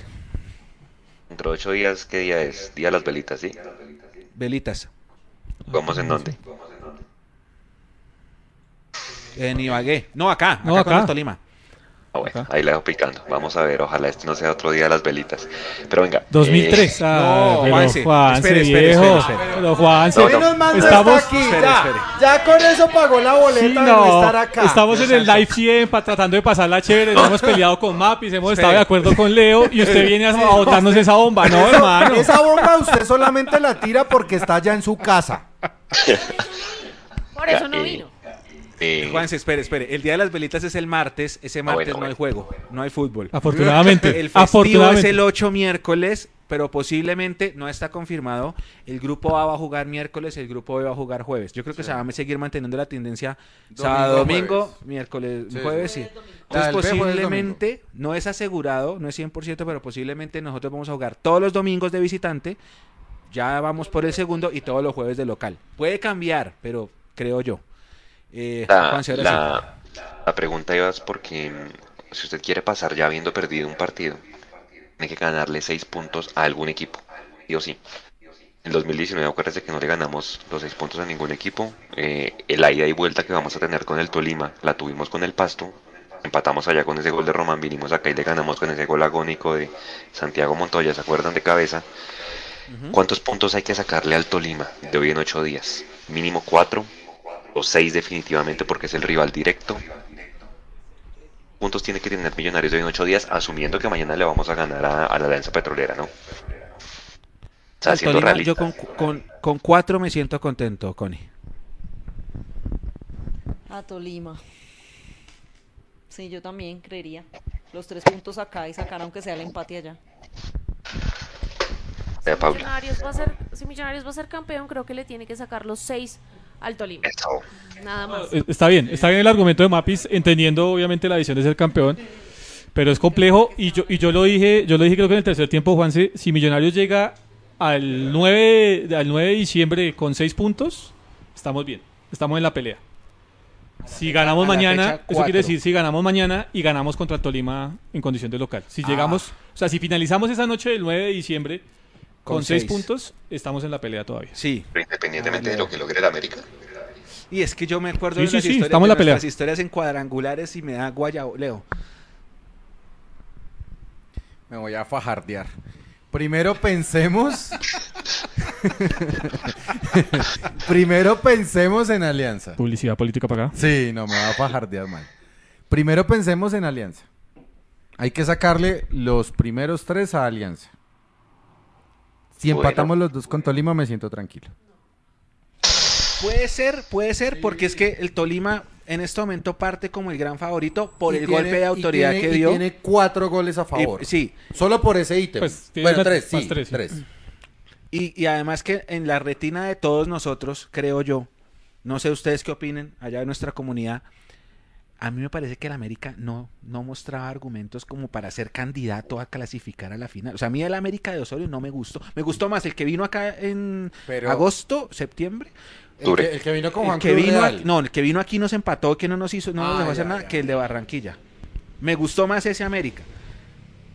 Entonces, claro, Tolima parte como favorito, primero pues porque mete cuatro goles en Barranca, que ya este año le había metido creo que otros cinco a Alianza, ya Claro. ellos juegan cálidos. Es que, es que sabe por qué pienso empatarle dos veces a América. Porque, A Tolima. ah, perdón. eh, sacarle los dos empates al Tolima. Porque hay que terminar al América acá en Bogotá. Exacto. Eh, no quiero Y ser sin Juanse. No saber- quiero ser Juanse. Sí, ojo, ojo, pero, pero, acuérdense. No, ¿no? porque Juanse entonces empieza a acordarse de ese día y... Sí, sí, sí, pero tengan, tengan cuidado porque es que en esas en esa fecha 3-4 nosotros vamos a jugar, pero es que América puede sacarle 6 a Alianza. ¿Quién te dice a ti que no? Entonces, o, puede ahí, empat- o puede empatar uno. ahí está el tema. Alianza podría terminarse con... Es que uh, analicen el cuadrangular de... el comodín del grupo. ¿me dice Exacto, usted? 2019, el Unión Magdalena, Juan se puso la imagen en un live pasado y yo No me, me quedé analizando y yo dije, No me gusta. Alia- Unión Magdalena No- no me gusta hacer estos ejercicios, Cero Mecho. partidos ganados, uno empatado, Uno empatado, sí, cinco sí, sí. perdidos. Sí, sí. O sea, el comodín de ese grupo fue el Unión Magdalena. ¿Y ¿por qué quién fue el único que no? ¿Qué pasa? O sea, ¿qué, qué pasa en este programa después de las 10 y cuartos? No entiendo. Siempre es lo mismo. de Después de las 10 y cuartos se pudre todo. Claro. De que comodines que nada, pero es que Sí, Mapi, pero es ha que- pasado, es un claro, campeonato diferente. es un ¿Y campeonato Alianza cómo diferente. nos ha hecho la bien posible? Sí, claro. Ah, entonces, Alianza no le ganamos en ¿comodín de 2021 quién? empezando. ¿Comodín No le hemos de ganado. quién? Como No, de espera. Tolima, como en nuestro no, De qué pena es que contigo. siempre en todos los cuadrangulares históricamente hay un equipo que se convierte en comodín. Que es el equipo Nosotros que termina cuarto. perdimos. Nosotros hemos sido comodín. Claro. En el Pero 2001 ahorita fuimos el comodín. Fuimos comodín, Fuimos claro. el recomodín. Exactamente. Podemos ser el comodín, pero no lo llames así a la suerte. No, eres tú, eres tú. A eso no quería llegar, ¿se dan No cuenta? Yo estoy diciendo que no hablemos Eso de no quería comodín. llegar. Hablemos Este programa, de después, históricamente- Es que ¿por qué especular y jugar ya desde Mechu, dice usted, con los otros resultados. históricamente, usted cada ratico utiliza esa palabra, históricamente este programa después de las 10 y cuarto de la Se noche calientan pudre. los motores. No, se pudre, Sí, weón. Entonces, pero- yo creo que hay que recortarlo, Nico. ¿O empezamos más temprano o lo recortamos porque después de Sí, las 10 y cuarto Pero siempre en todo cuadrangular hay un equipo que termina siendo el comodín. En ese 2019 fue Unión Magdalena, que les- el único equipo que le robó puntos fue a Millonarios y ese puntico terminó haciendo falta. Todos le ganaron aquí y allá a la Unión. Y así podría pasar en, el, en, el, en la previa, hablando pues de, de- de la historia, la camiseta, el palmarés, podría ser el Alianza, porque Alianza ya empezó mal. ¿Sí? Ahora, Alia- América tendrá que jugar con Alianza esos partidos de las fechas 3 y 4 y yo siempre digo, Juanse, usted también que, que- que sabe, hemos hablado mucho del tema, eh, los partidos de las fechas 3 y 4 son claves. Por ejemplo, en el 2019 que le sacamos 4 de 6 al Pasto, que era rival directo, yo dije, ya aquí fue, pero pues quién iba a contar con que Pasto iba a ganar 6 de 6 y que nosotros íbamos a perder. Pero lo mismo el 2000, el 2003 con Pasto. 2003 también, que le ganamos allá. aquí y allá. Le ganamos y a- pero a es la lindo. fecha dependiendo de un empate. Sí. Y pues quién iba a creer que íbamos a perder dos partidos y que el Cali iba a ganar los dos. Sí, sí, sí. Esas cosas pasan, pero siempre hay un equipo que termina siendo la Tendencia. cenicienta. Exacto. Y soy en, lo- en el mundial, donde ustedes quieran Sí, que haya un sí, grupo, siempre hay un grupo que es, que es cenicienta. Un equipo, perdón, que es cenicienta. Hay que tener mucho cuidado porque el América, hasta el minuto 85, ya estaba dando ventaja y ahora está partiendo con tres puntos y nosotros con cero. Entonces hay que tener mucho cuidado con eso. Eh, Juanse, ¿va a decir algo? No, no, señor. Eh, el otro tema ya, conectándolo con el tema de los árbitros, porque ya casi toca rifar los, los abonos, porque la gente está que pregunta son, señores, tarjetas amarillas. Nicolás Gallo va a pitar mañana. Leandro, acuérdese el último partido que nos pita, creo que acá, contra Itagüí 0-0, como 40 faltas en total y un poco de amarillas.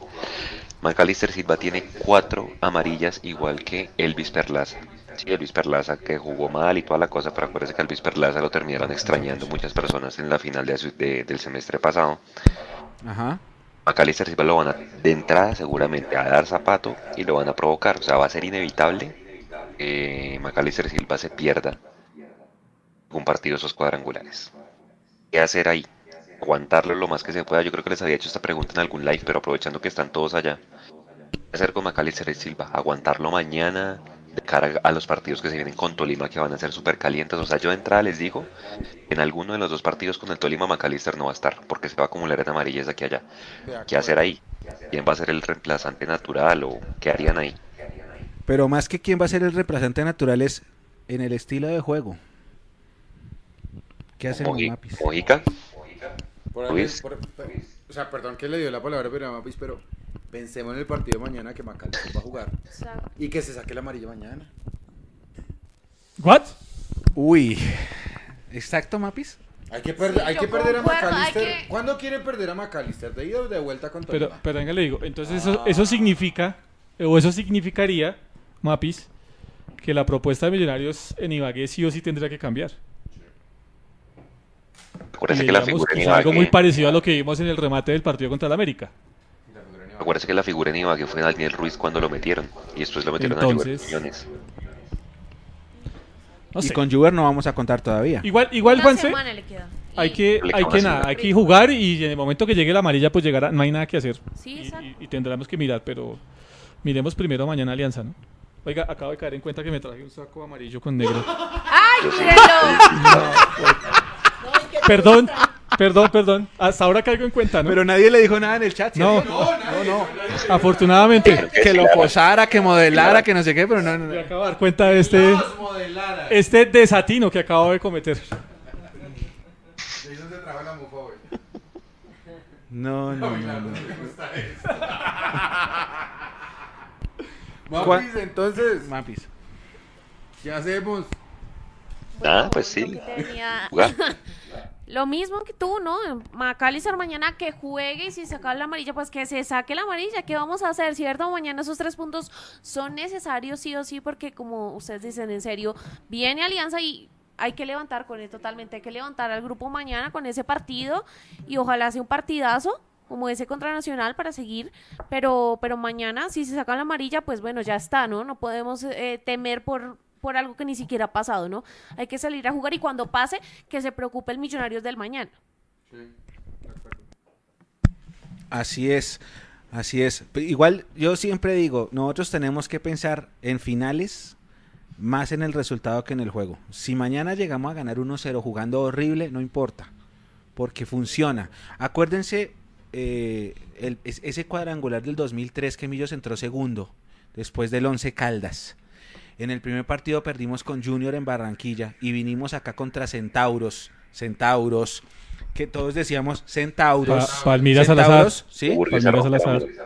Burgues se rompe la mano, Mayer bota penalti, tira la camiseta y ahí Mayer no ah, juega pero más. No tiró la camiseta. Eh, sí, la tiró. No, no, no la, la pisó, pero sí no la tiró. tiró. Ay, no joda, otra vez. Ay, no. Hay video, hay video. Ma sí, claro. Ay, no joda, Juan, se deje de ser carbonero. Pero, eh, lo, bueno, no importa. Lo que importa es que ese día quedamos 1-1.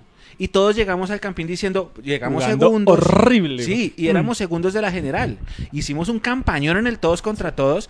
Y ese partido quedó 1-1. Ahí prácticamente se sepultó nuestra, nuestra ilusión de esa, de esa final. Clasificó el Junior.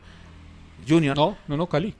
Junior y perdió con Caldas la final. Ah, sí, sí, primer semestre. sí, primer semestre, sí. y, y ahí se catapultó. Después le ganamos al Pereira acá y perdimos allá en Pereira. Pero ya ese partido, primero por lo que pasó con Mayer, segundo porque Burgues se lesionó, tuvo que jugar como 40 minutos en una sola mano. Pero con todo y eso defendió el arco. Y con todo y eso, eh, por eso es importante que mañana el partido se gane, así sea medio a cero, así sea jugando mal. Eh, si nos desconectan a McAllister no importa. Perdón, Mechu, pero, Pero, ¿qué dice? ¿Qué dice? ¿Qué dice la gente? Lo de José Manuel Martínez. Se hizo vestido de alianza y el otro, supongo que es Leo, se disfrazó de Uber Boy. No, muy bueno, me gustó mucho, qué pena. Uber no usa gafas. Venga, pero José Manuel, Uber no usa gafas. Ya, ya, o sea, o sea, o sea, Uber Poder no usa gafas, hermano. No jodas, no. Uber Poder es más morocho que yo, hermano. Ah. Ay, bueno. Y siga, Mechu.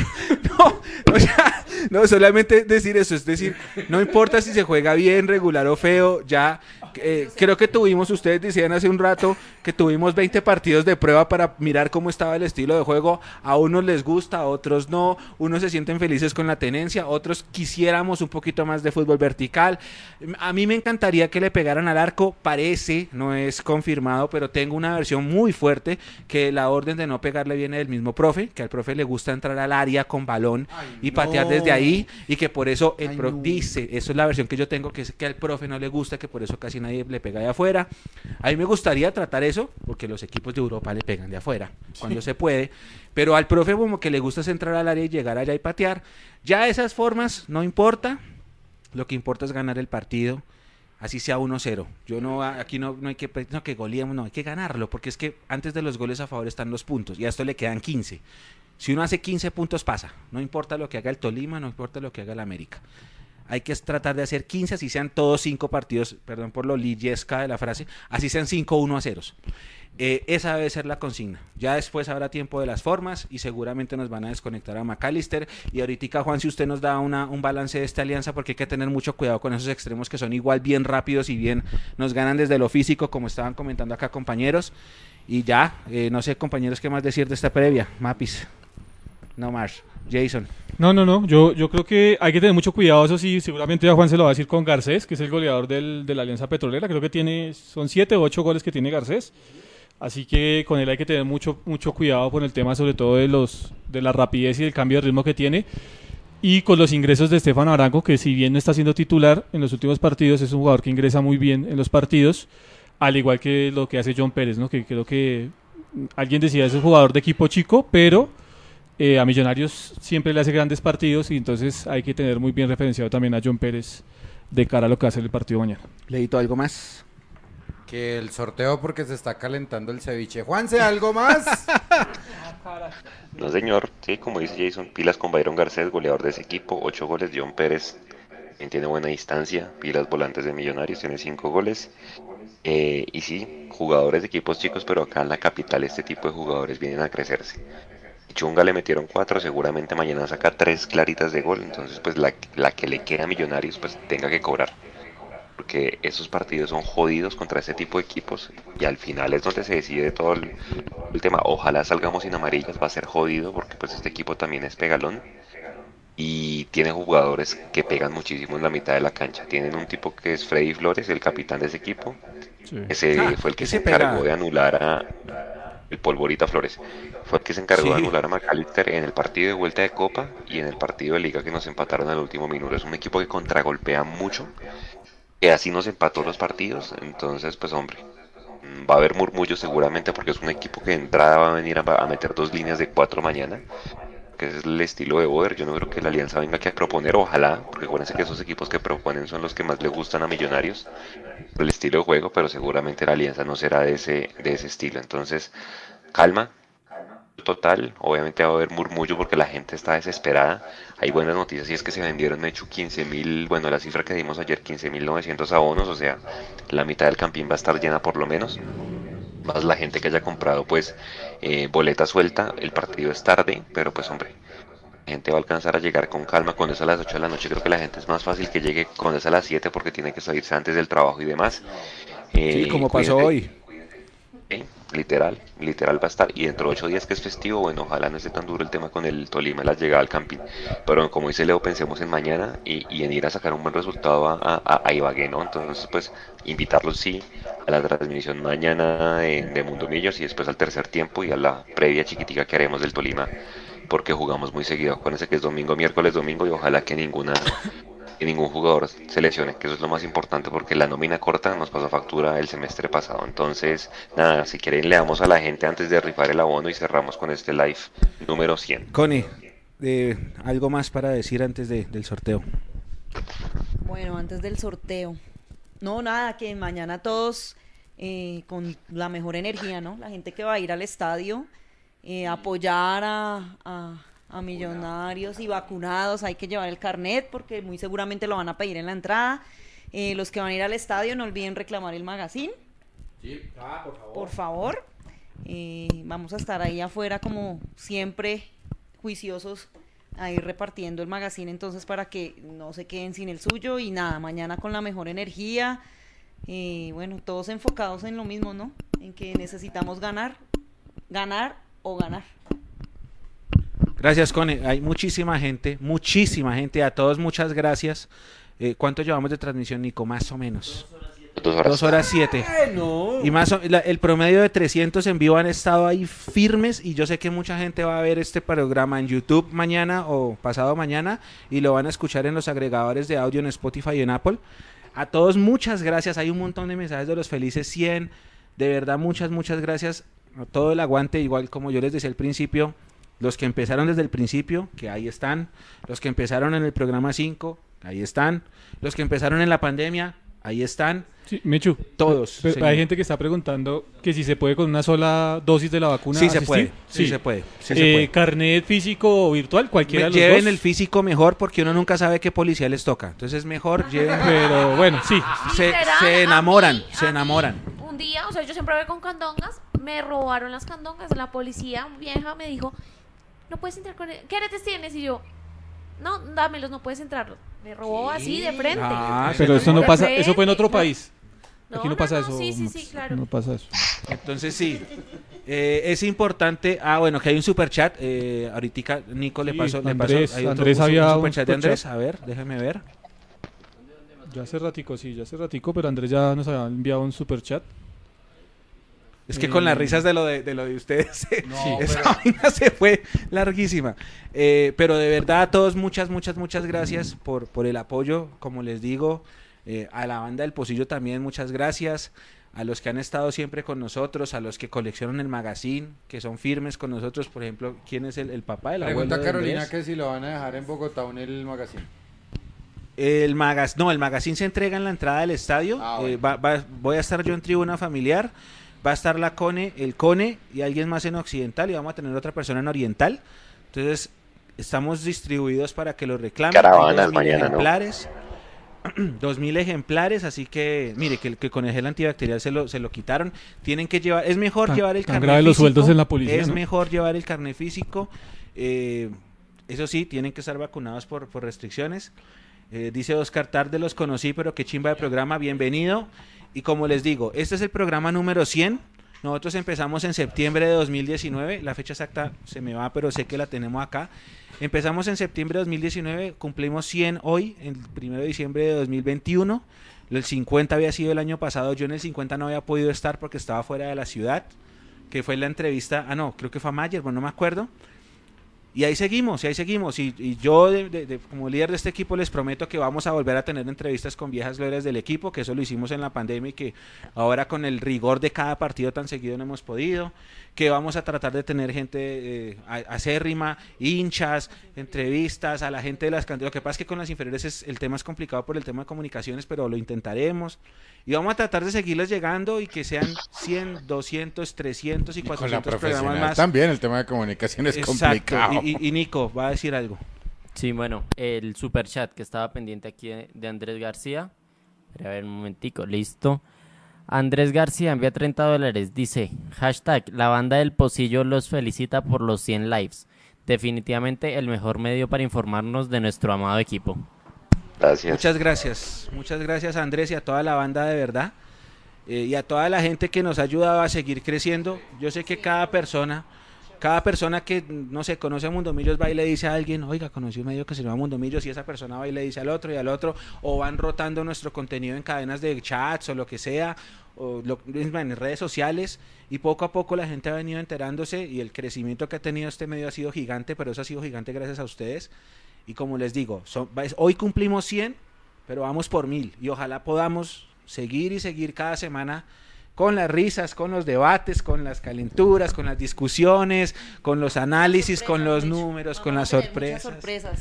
Con todo, la idea es que ustedes todas las noches, una vez a la semana, tengan un rato ameno y se diviertan con nosotros, como nosotros nos divertimos, porque nosotros acá, virtual o presencial, pase lo que pase, siempre nos terminamos divirtiendo y este espacio nos, nos saca de nuestra rutina. ¿Qué están diciendo? No, es que nos han hecho reír mucho. Se viene entrevista con David Valanta. Bueno, vamos a intentar. Pero hagamos el sorteo, ¿no? Porque la gente está esperando el Y sorteo, bueno, muchachos. vamos a cerrar. Nico ya está listo. Ya estoy listo. A ver quién se va a ganar. y bueno, a todos mucha suerte y que ganen los mejores. Nico, todo suyo. Ah, no, a la, a la, a la gambeta, al- dice Escalafón que a la, a la gambeta ya la entrevistamos. busque, Sí, sí, busque, sí. busque, La gambeta, busque, por la favor. gambeta está en el canal de YouTube. Está en el canal de YouTube. Willington Ortiz está en el canal de YouTube. Aiguarano, Chitiva está en el YouTube. Chitiva, Eh, el gato Mario. Vanemerac, el de gato, no Mayer, tiene- siciliano. No tiene la mejor imagen, pero tiene el mejor audio. Sí. Por lo que dice Vanemerac, van a quedar impresionados. Van, da detalles del fútbol que, que solo un jugador como Vanemerac tiene. Vayan y lo escuchen. El de Uribe lo pueden buscar. El, de Uribe, fue una el de sensación. Uribe fue una maravilla. Eh, bueno, Willington Chitiva. El homenaje a Siciliano con la- Siciliano, la Sudamericana. John Mario, Pero qué horror. Viconis, eh, Roballo Mayer, John Mario. John Mario, claro. John Mario está ahí también. Hasta Pimentel está, para los que también quieran Ay, verlo. A Pimentel también lo tuvimos en este espacio. Pimentel. Sí, sí, sí, Pimentel. Fueron como José 10 Luis Tancredi. Johnny Cinco Ramírez. minutos, pero los más explosivos. Yo, yo- Tancredi, Johnny Andrés Ramírez. Escobar Álvaro. dice, entrevisten a Serpa. Hermano, si a mí César Ardila me dice, ¿tienen a Serpa? Lo entrevistamos. Uf, sería ideal. Sin problema. Sería ideal. Álvaro Sí, sí, estuvo. sería ideal. Sería ideal. A mí me tiene bloqueada WhatsApp César Ardila ni- sin ninguna razón. Sí. Sin O ninguna. sea, a mí sí me Al encantaría Gaby tener- ya lo sí, tuvimos. a Fernández lo tuvimos. Al Gaby. Al Gaby ya lo tuvo. Álvaro. Juan Carlos Jaramillo fue A una Jaramillo maravilla. lo tu- Uy, Jaramillo es espectacular, habla de todo. El Pocillo Díaz Álvaro. estuvo aquí. Eh, Álvaro Harrison, estuvo claro, acá. ¿cómo no, El cómo día no, del Juanse? de Bogotá. Chitiva. El- Juan Eh, Carlos Contreras es el Juan Carlos Contreras Sí, es que Juan nosotros Carlos. conocemos. Es Juan Carlos, sí, sí, sí. Un gran abrazo, hermano, lo Gran queremos abrazo a Juan muchísimo. Carlos. Además que Juan Carlos también nos ha ayudado mucho. Nos Sí, ha ayudado mucho, bastante. nos ha dado muchas ideas. Eh, Un abrazo, un gracias abrazo Juan para él. Por, por el mensaje.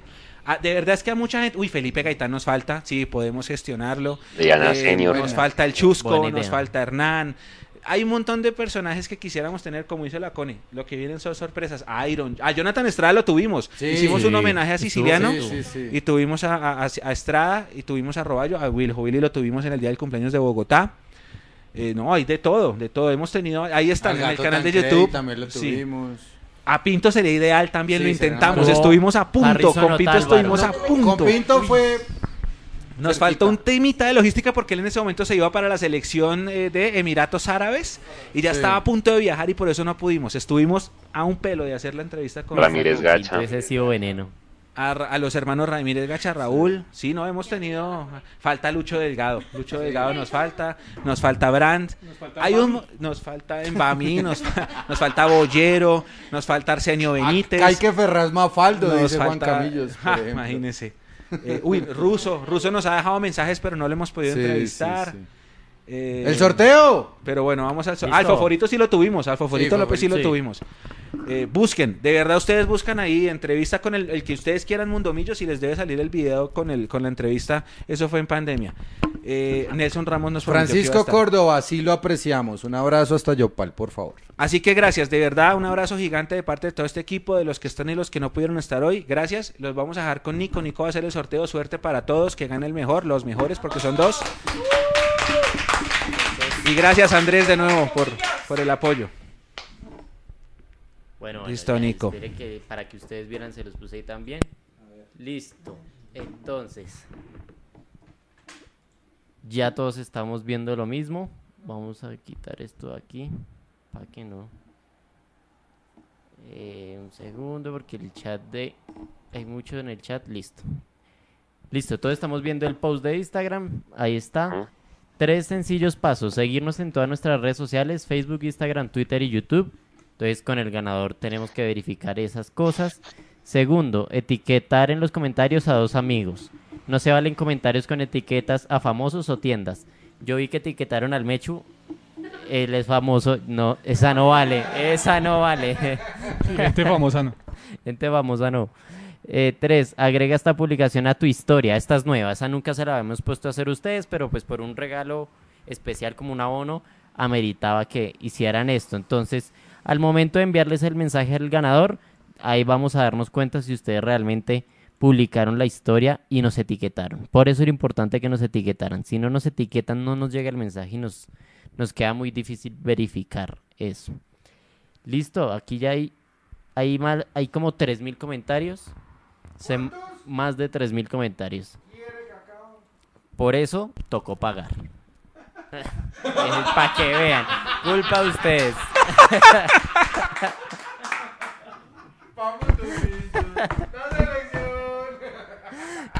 Por Listo. eso tocó pagar. Entonces, aquí está el, el link de la publicación.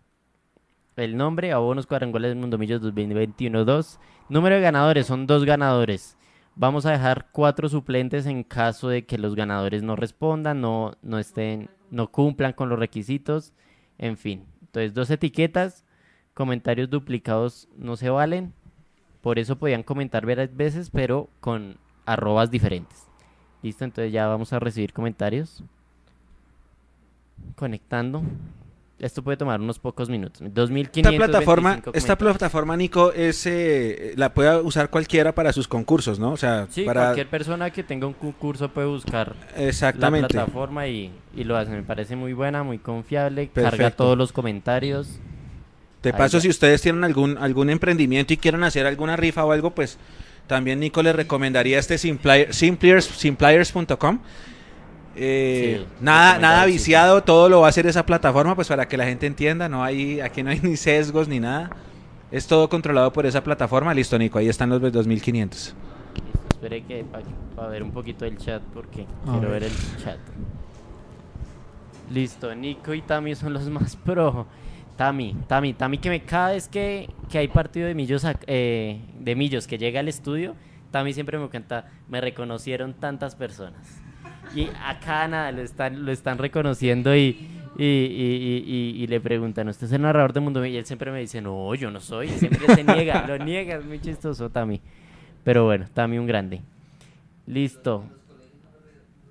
En- Listo, entonces ahí está el código de verificación. Ok, ajá. ¿Cómo cierro eso? Bueno, ahí está. Ya está. Ah, perfecto. Entonces, ¿cuántos segundos después de, de empezado el sorteo? En, en 10 segundos, eh, simbolizando el 100, para no esperar 100 segundos. Iba a poner... Listo, entonces en 10 segundos tendremos los ganadores. Entonces, Sí, dos ganadores, cuatro suplentes, ¿no? Acá Dos voy a estar ganadores, viendo cuatro yo, suben. lo busco de una vez en Instagram. Listo. 4, 3, 2, Dos. 1. uno. El primer ganador. Paula Vargas. Ganadora. Paula Vargas P. Felicitaciones. Ahí están los dos arrobas. Ahí están. eh, el, el comentario que hizo fue este. Y el segundo, Crimen.516. Los dos ganadores del- de los abonos. Felicitaciones. Aquí están en orden. 1, 2, 3 y 4. Los suplentes. Aquí quedan entonces.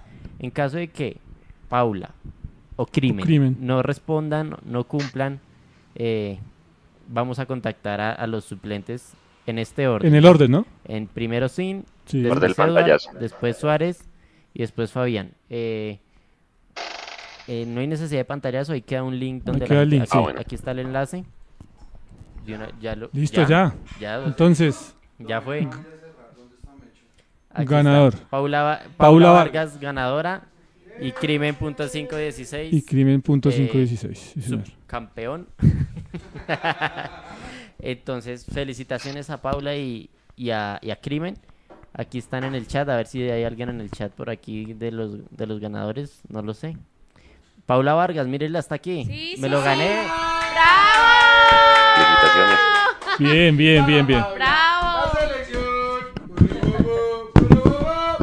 Nico, y estoy viendo y efectivamente tenía mensaje, tiene a dos personas etiquetadas que son... Nico, mañana Eh, hasta qué horas, hasta qué horas tienen, perdón, Mapis, hasta qué horas tiene plazo de, en caso de no aparecer crimen, de reportarse para... um, No, porque, porque, Eh, porque hay no, que buscar no. los suplentes, Juanse también, ¿no? Sí, no, no, pues nosotros ten- ahorita les escribimos a los dos. Y si. Crimen no responde mañana, que al, al mediodía. Crimen- está Sí, diciendo- sí, mira, mira. Cristian Méndez dice, soy yo, me lo gané. Soy Ah, yo. mira, ahí está el otro. Ahí Ah, está bueno, dice en bien. bravo. Bien. ¡Eso! ¡Bravo! Pero es que con Bien, ese no, me nickname, gusta que pues, estén aquí conectados. si Pero- están acá conectados Pero es mucho que se mejor. contacten que por Instagram con nosotros, Por ¿no? O Instagram. desde la sí, cuenta ganadora. mensaje en Instagram. pero a crimen que vengan son de paz, ¿no? Que no vaya a venir agresivo. Listo. Felicitaciones a los ganadores. Listo. Es con mucho gusto. Bueno, y tenemos Y- otra. y tenemos otra sorpresa. Tenemos otra felicitación especial, que todos sean partícipes con nosotros. Así que vamos a la una, a ver, a las dos y a las tres. Tarán, tarán, tan, tan.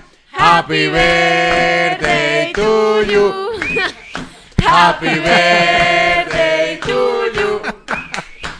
Happy birthday to you. Happy birthday to you. Que los cumpla feliz, feliz, que los vuelva a cumplir, cumplir, que los siga cumpliendo hasta el año 10.000. ¡Bravo! Muchos deseos ya. Muchos deseos. Me dejaban hacer allá, ¿no? Ya. Que los 100 años del Mecho, dice Brian. Bueno. Muchas gracias, no, compañeros, de verdad. Yo no sabía que iban a hacer esto, eso fue hace una semana. Pero muchas gracias, de verdad, muchas, muchas gracias. No, esto no, no se logra. Sí, exacto. Ese ya es de vuelta con Tolima. Nada, Mechu, es con todo el cariño de todo tu equipo de trabajo. Eh, porque primero pues queremos agradecerte porque no le pongas babas a eso, porque no es que la... El COVID. No es que son los deseos, sí, pero son todos los deseos. Puedes pedir mil veces que gane Millonarios, mano. y nada, Mecho, agradecerte porque gracias a ti es que hoy estamos acá. eh, tanto el equipo de trabajo como todos los que nos siguen en Mundomillos, gracias a, a tu labor, a tu incansable labor con Mundomillos y con este amor inexplicable y pues que trasciende fronteras que sientes por Millonarios y que nos lo transmites día a día y que siempre estás para nosotros, entonces lo mínimo que podemos hacer es demostrarte cuánto te queremos y lo agradecidos que estamos siempre contigo. Compañeros. Ah, muchas gracias, de verdad. Pues no solamente por el por el pastel, por las sorpresas, que yo sí decía, ¿por qué se paran ahí? Yo ahí me- cuando estábamos arreglando el set, como que en un cable que necesitábamos y se paraban allá. Yo, no me, yo no me había dado cuenta, la verdad, muchas gracias.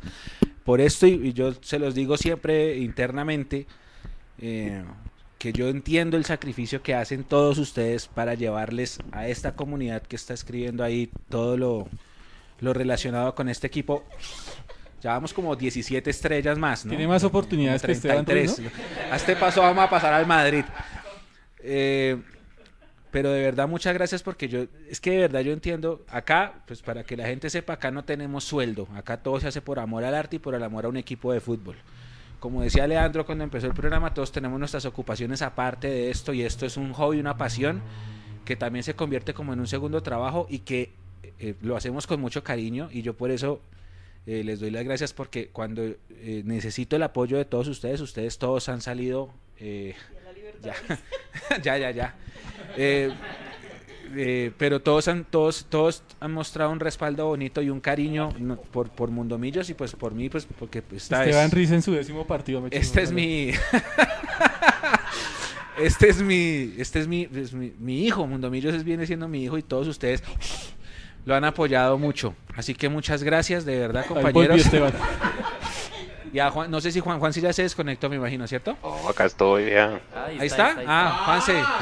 Ahí sí no. Eh, gracias y también, todo. Juanse. Eh, a, a Eduardo, a Huguito, a Tamí, Viene. a todos, a todos, a- al equipo, a los que no están, pero de verdad muchas gracias por, por todo el apoyo y por, por hacer que Mundo Millos despierte comentarios como esos, que es el mejor medio de, de millonarios que existe en la tierra. Así que a todos mil y mil y mil gracias, ¿vale?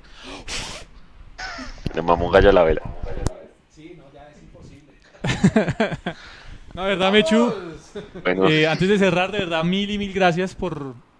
Primero por ser el ser humano que es. Creo que con el paso del tiempo uno se va dando cuenta de cómo son las personas realmente. Así que, eh, de mi parte, solo, como le decía al comienzo, agradecimiento por todo lo que ha hecho. No solo por Millonarios, que es yo creo que la pasión que nos une y nos tiene reunidos a todos aquí eh, presencial y virtualmente, sino porque realmente usted con su liderazgo y su forma de ser ha sabido conformar acá un gran grupo de trabajo que día a día tras, se afianza y, y nos hace felices a cada uno de nosotros. Así que de verdad, mil y mil gracias, Mechu, por, por idearse Mundomillos, por tenernos aquí y, y por acompañar a Millonarios siempre a todo lado, que creo que eso es de verdad muy grande para nosotros. Muchas gracias, viejo Jason, y a todos, de verdad. De verdad, muchas gracias porque yo sé, y es que insisto mucho, yo a, a todos en el grupo interno que tenemos siempre los, los- les trato de agradecer siempre. Uno siempre tiene que dar gracias y pedir el favor, siempre. Esa es regla de la vida. Pidan el favor y den gracias. Y después de una jornada larga, porque es que nosotros, ¿cuánto, cuánto es una jornada laboral de un partido en Mundomillo? Cinco o seis horas. O sea, tranquilamente uno se le van entre que ya va al hotel, que la transmisión, que llegar al estadio, que la entrega del magazine, que el partido, que la foto, que el tercer tiempo, Si que la que si hubo inferiores en la mañana, que la que la crónica, que la estadística que tira Juanse, que el análisis, que la opinión, que al otro día, que to- todo, o sea, las jornadas son muy largas. Y yo por eso siempre les, le- a todos ustedes les he dado las gracias en privado. Ahora pues me toca hacerlo en público también, de verdad porque porque sé que es un esfuerzo grande, porque sé que no es para cualquiera eh, y porque lo hacen con amor. Y, y con amor y con cariño hacia Mundo Millos y hacia mí. Así que de verdad muchas gracias.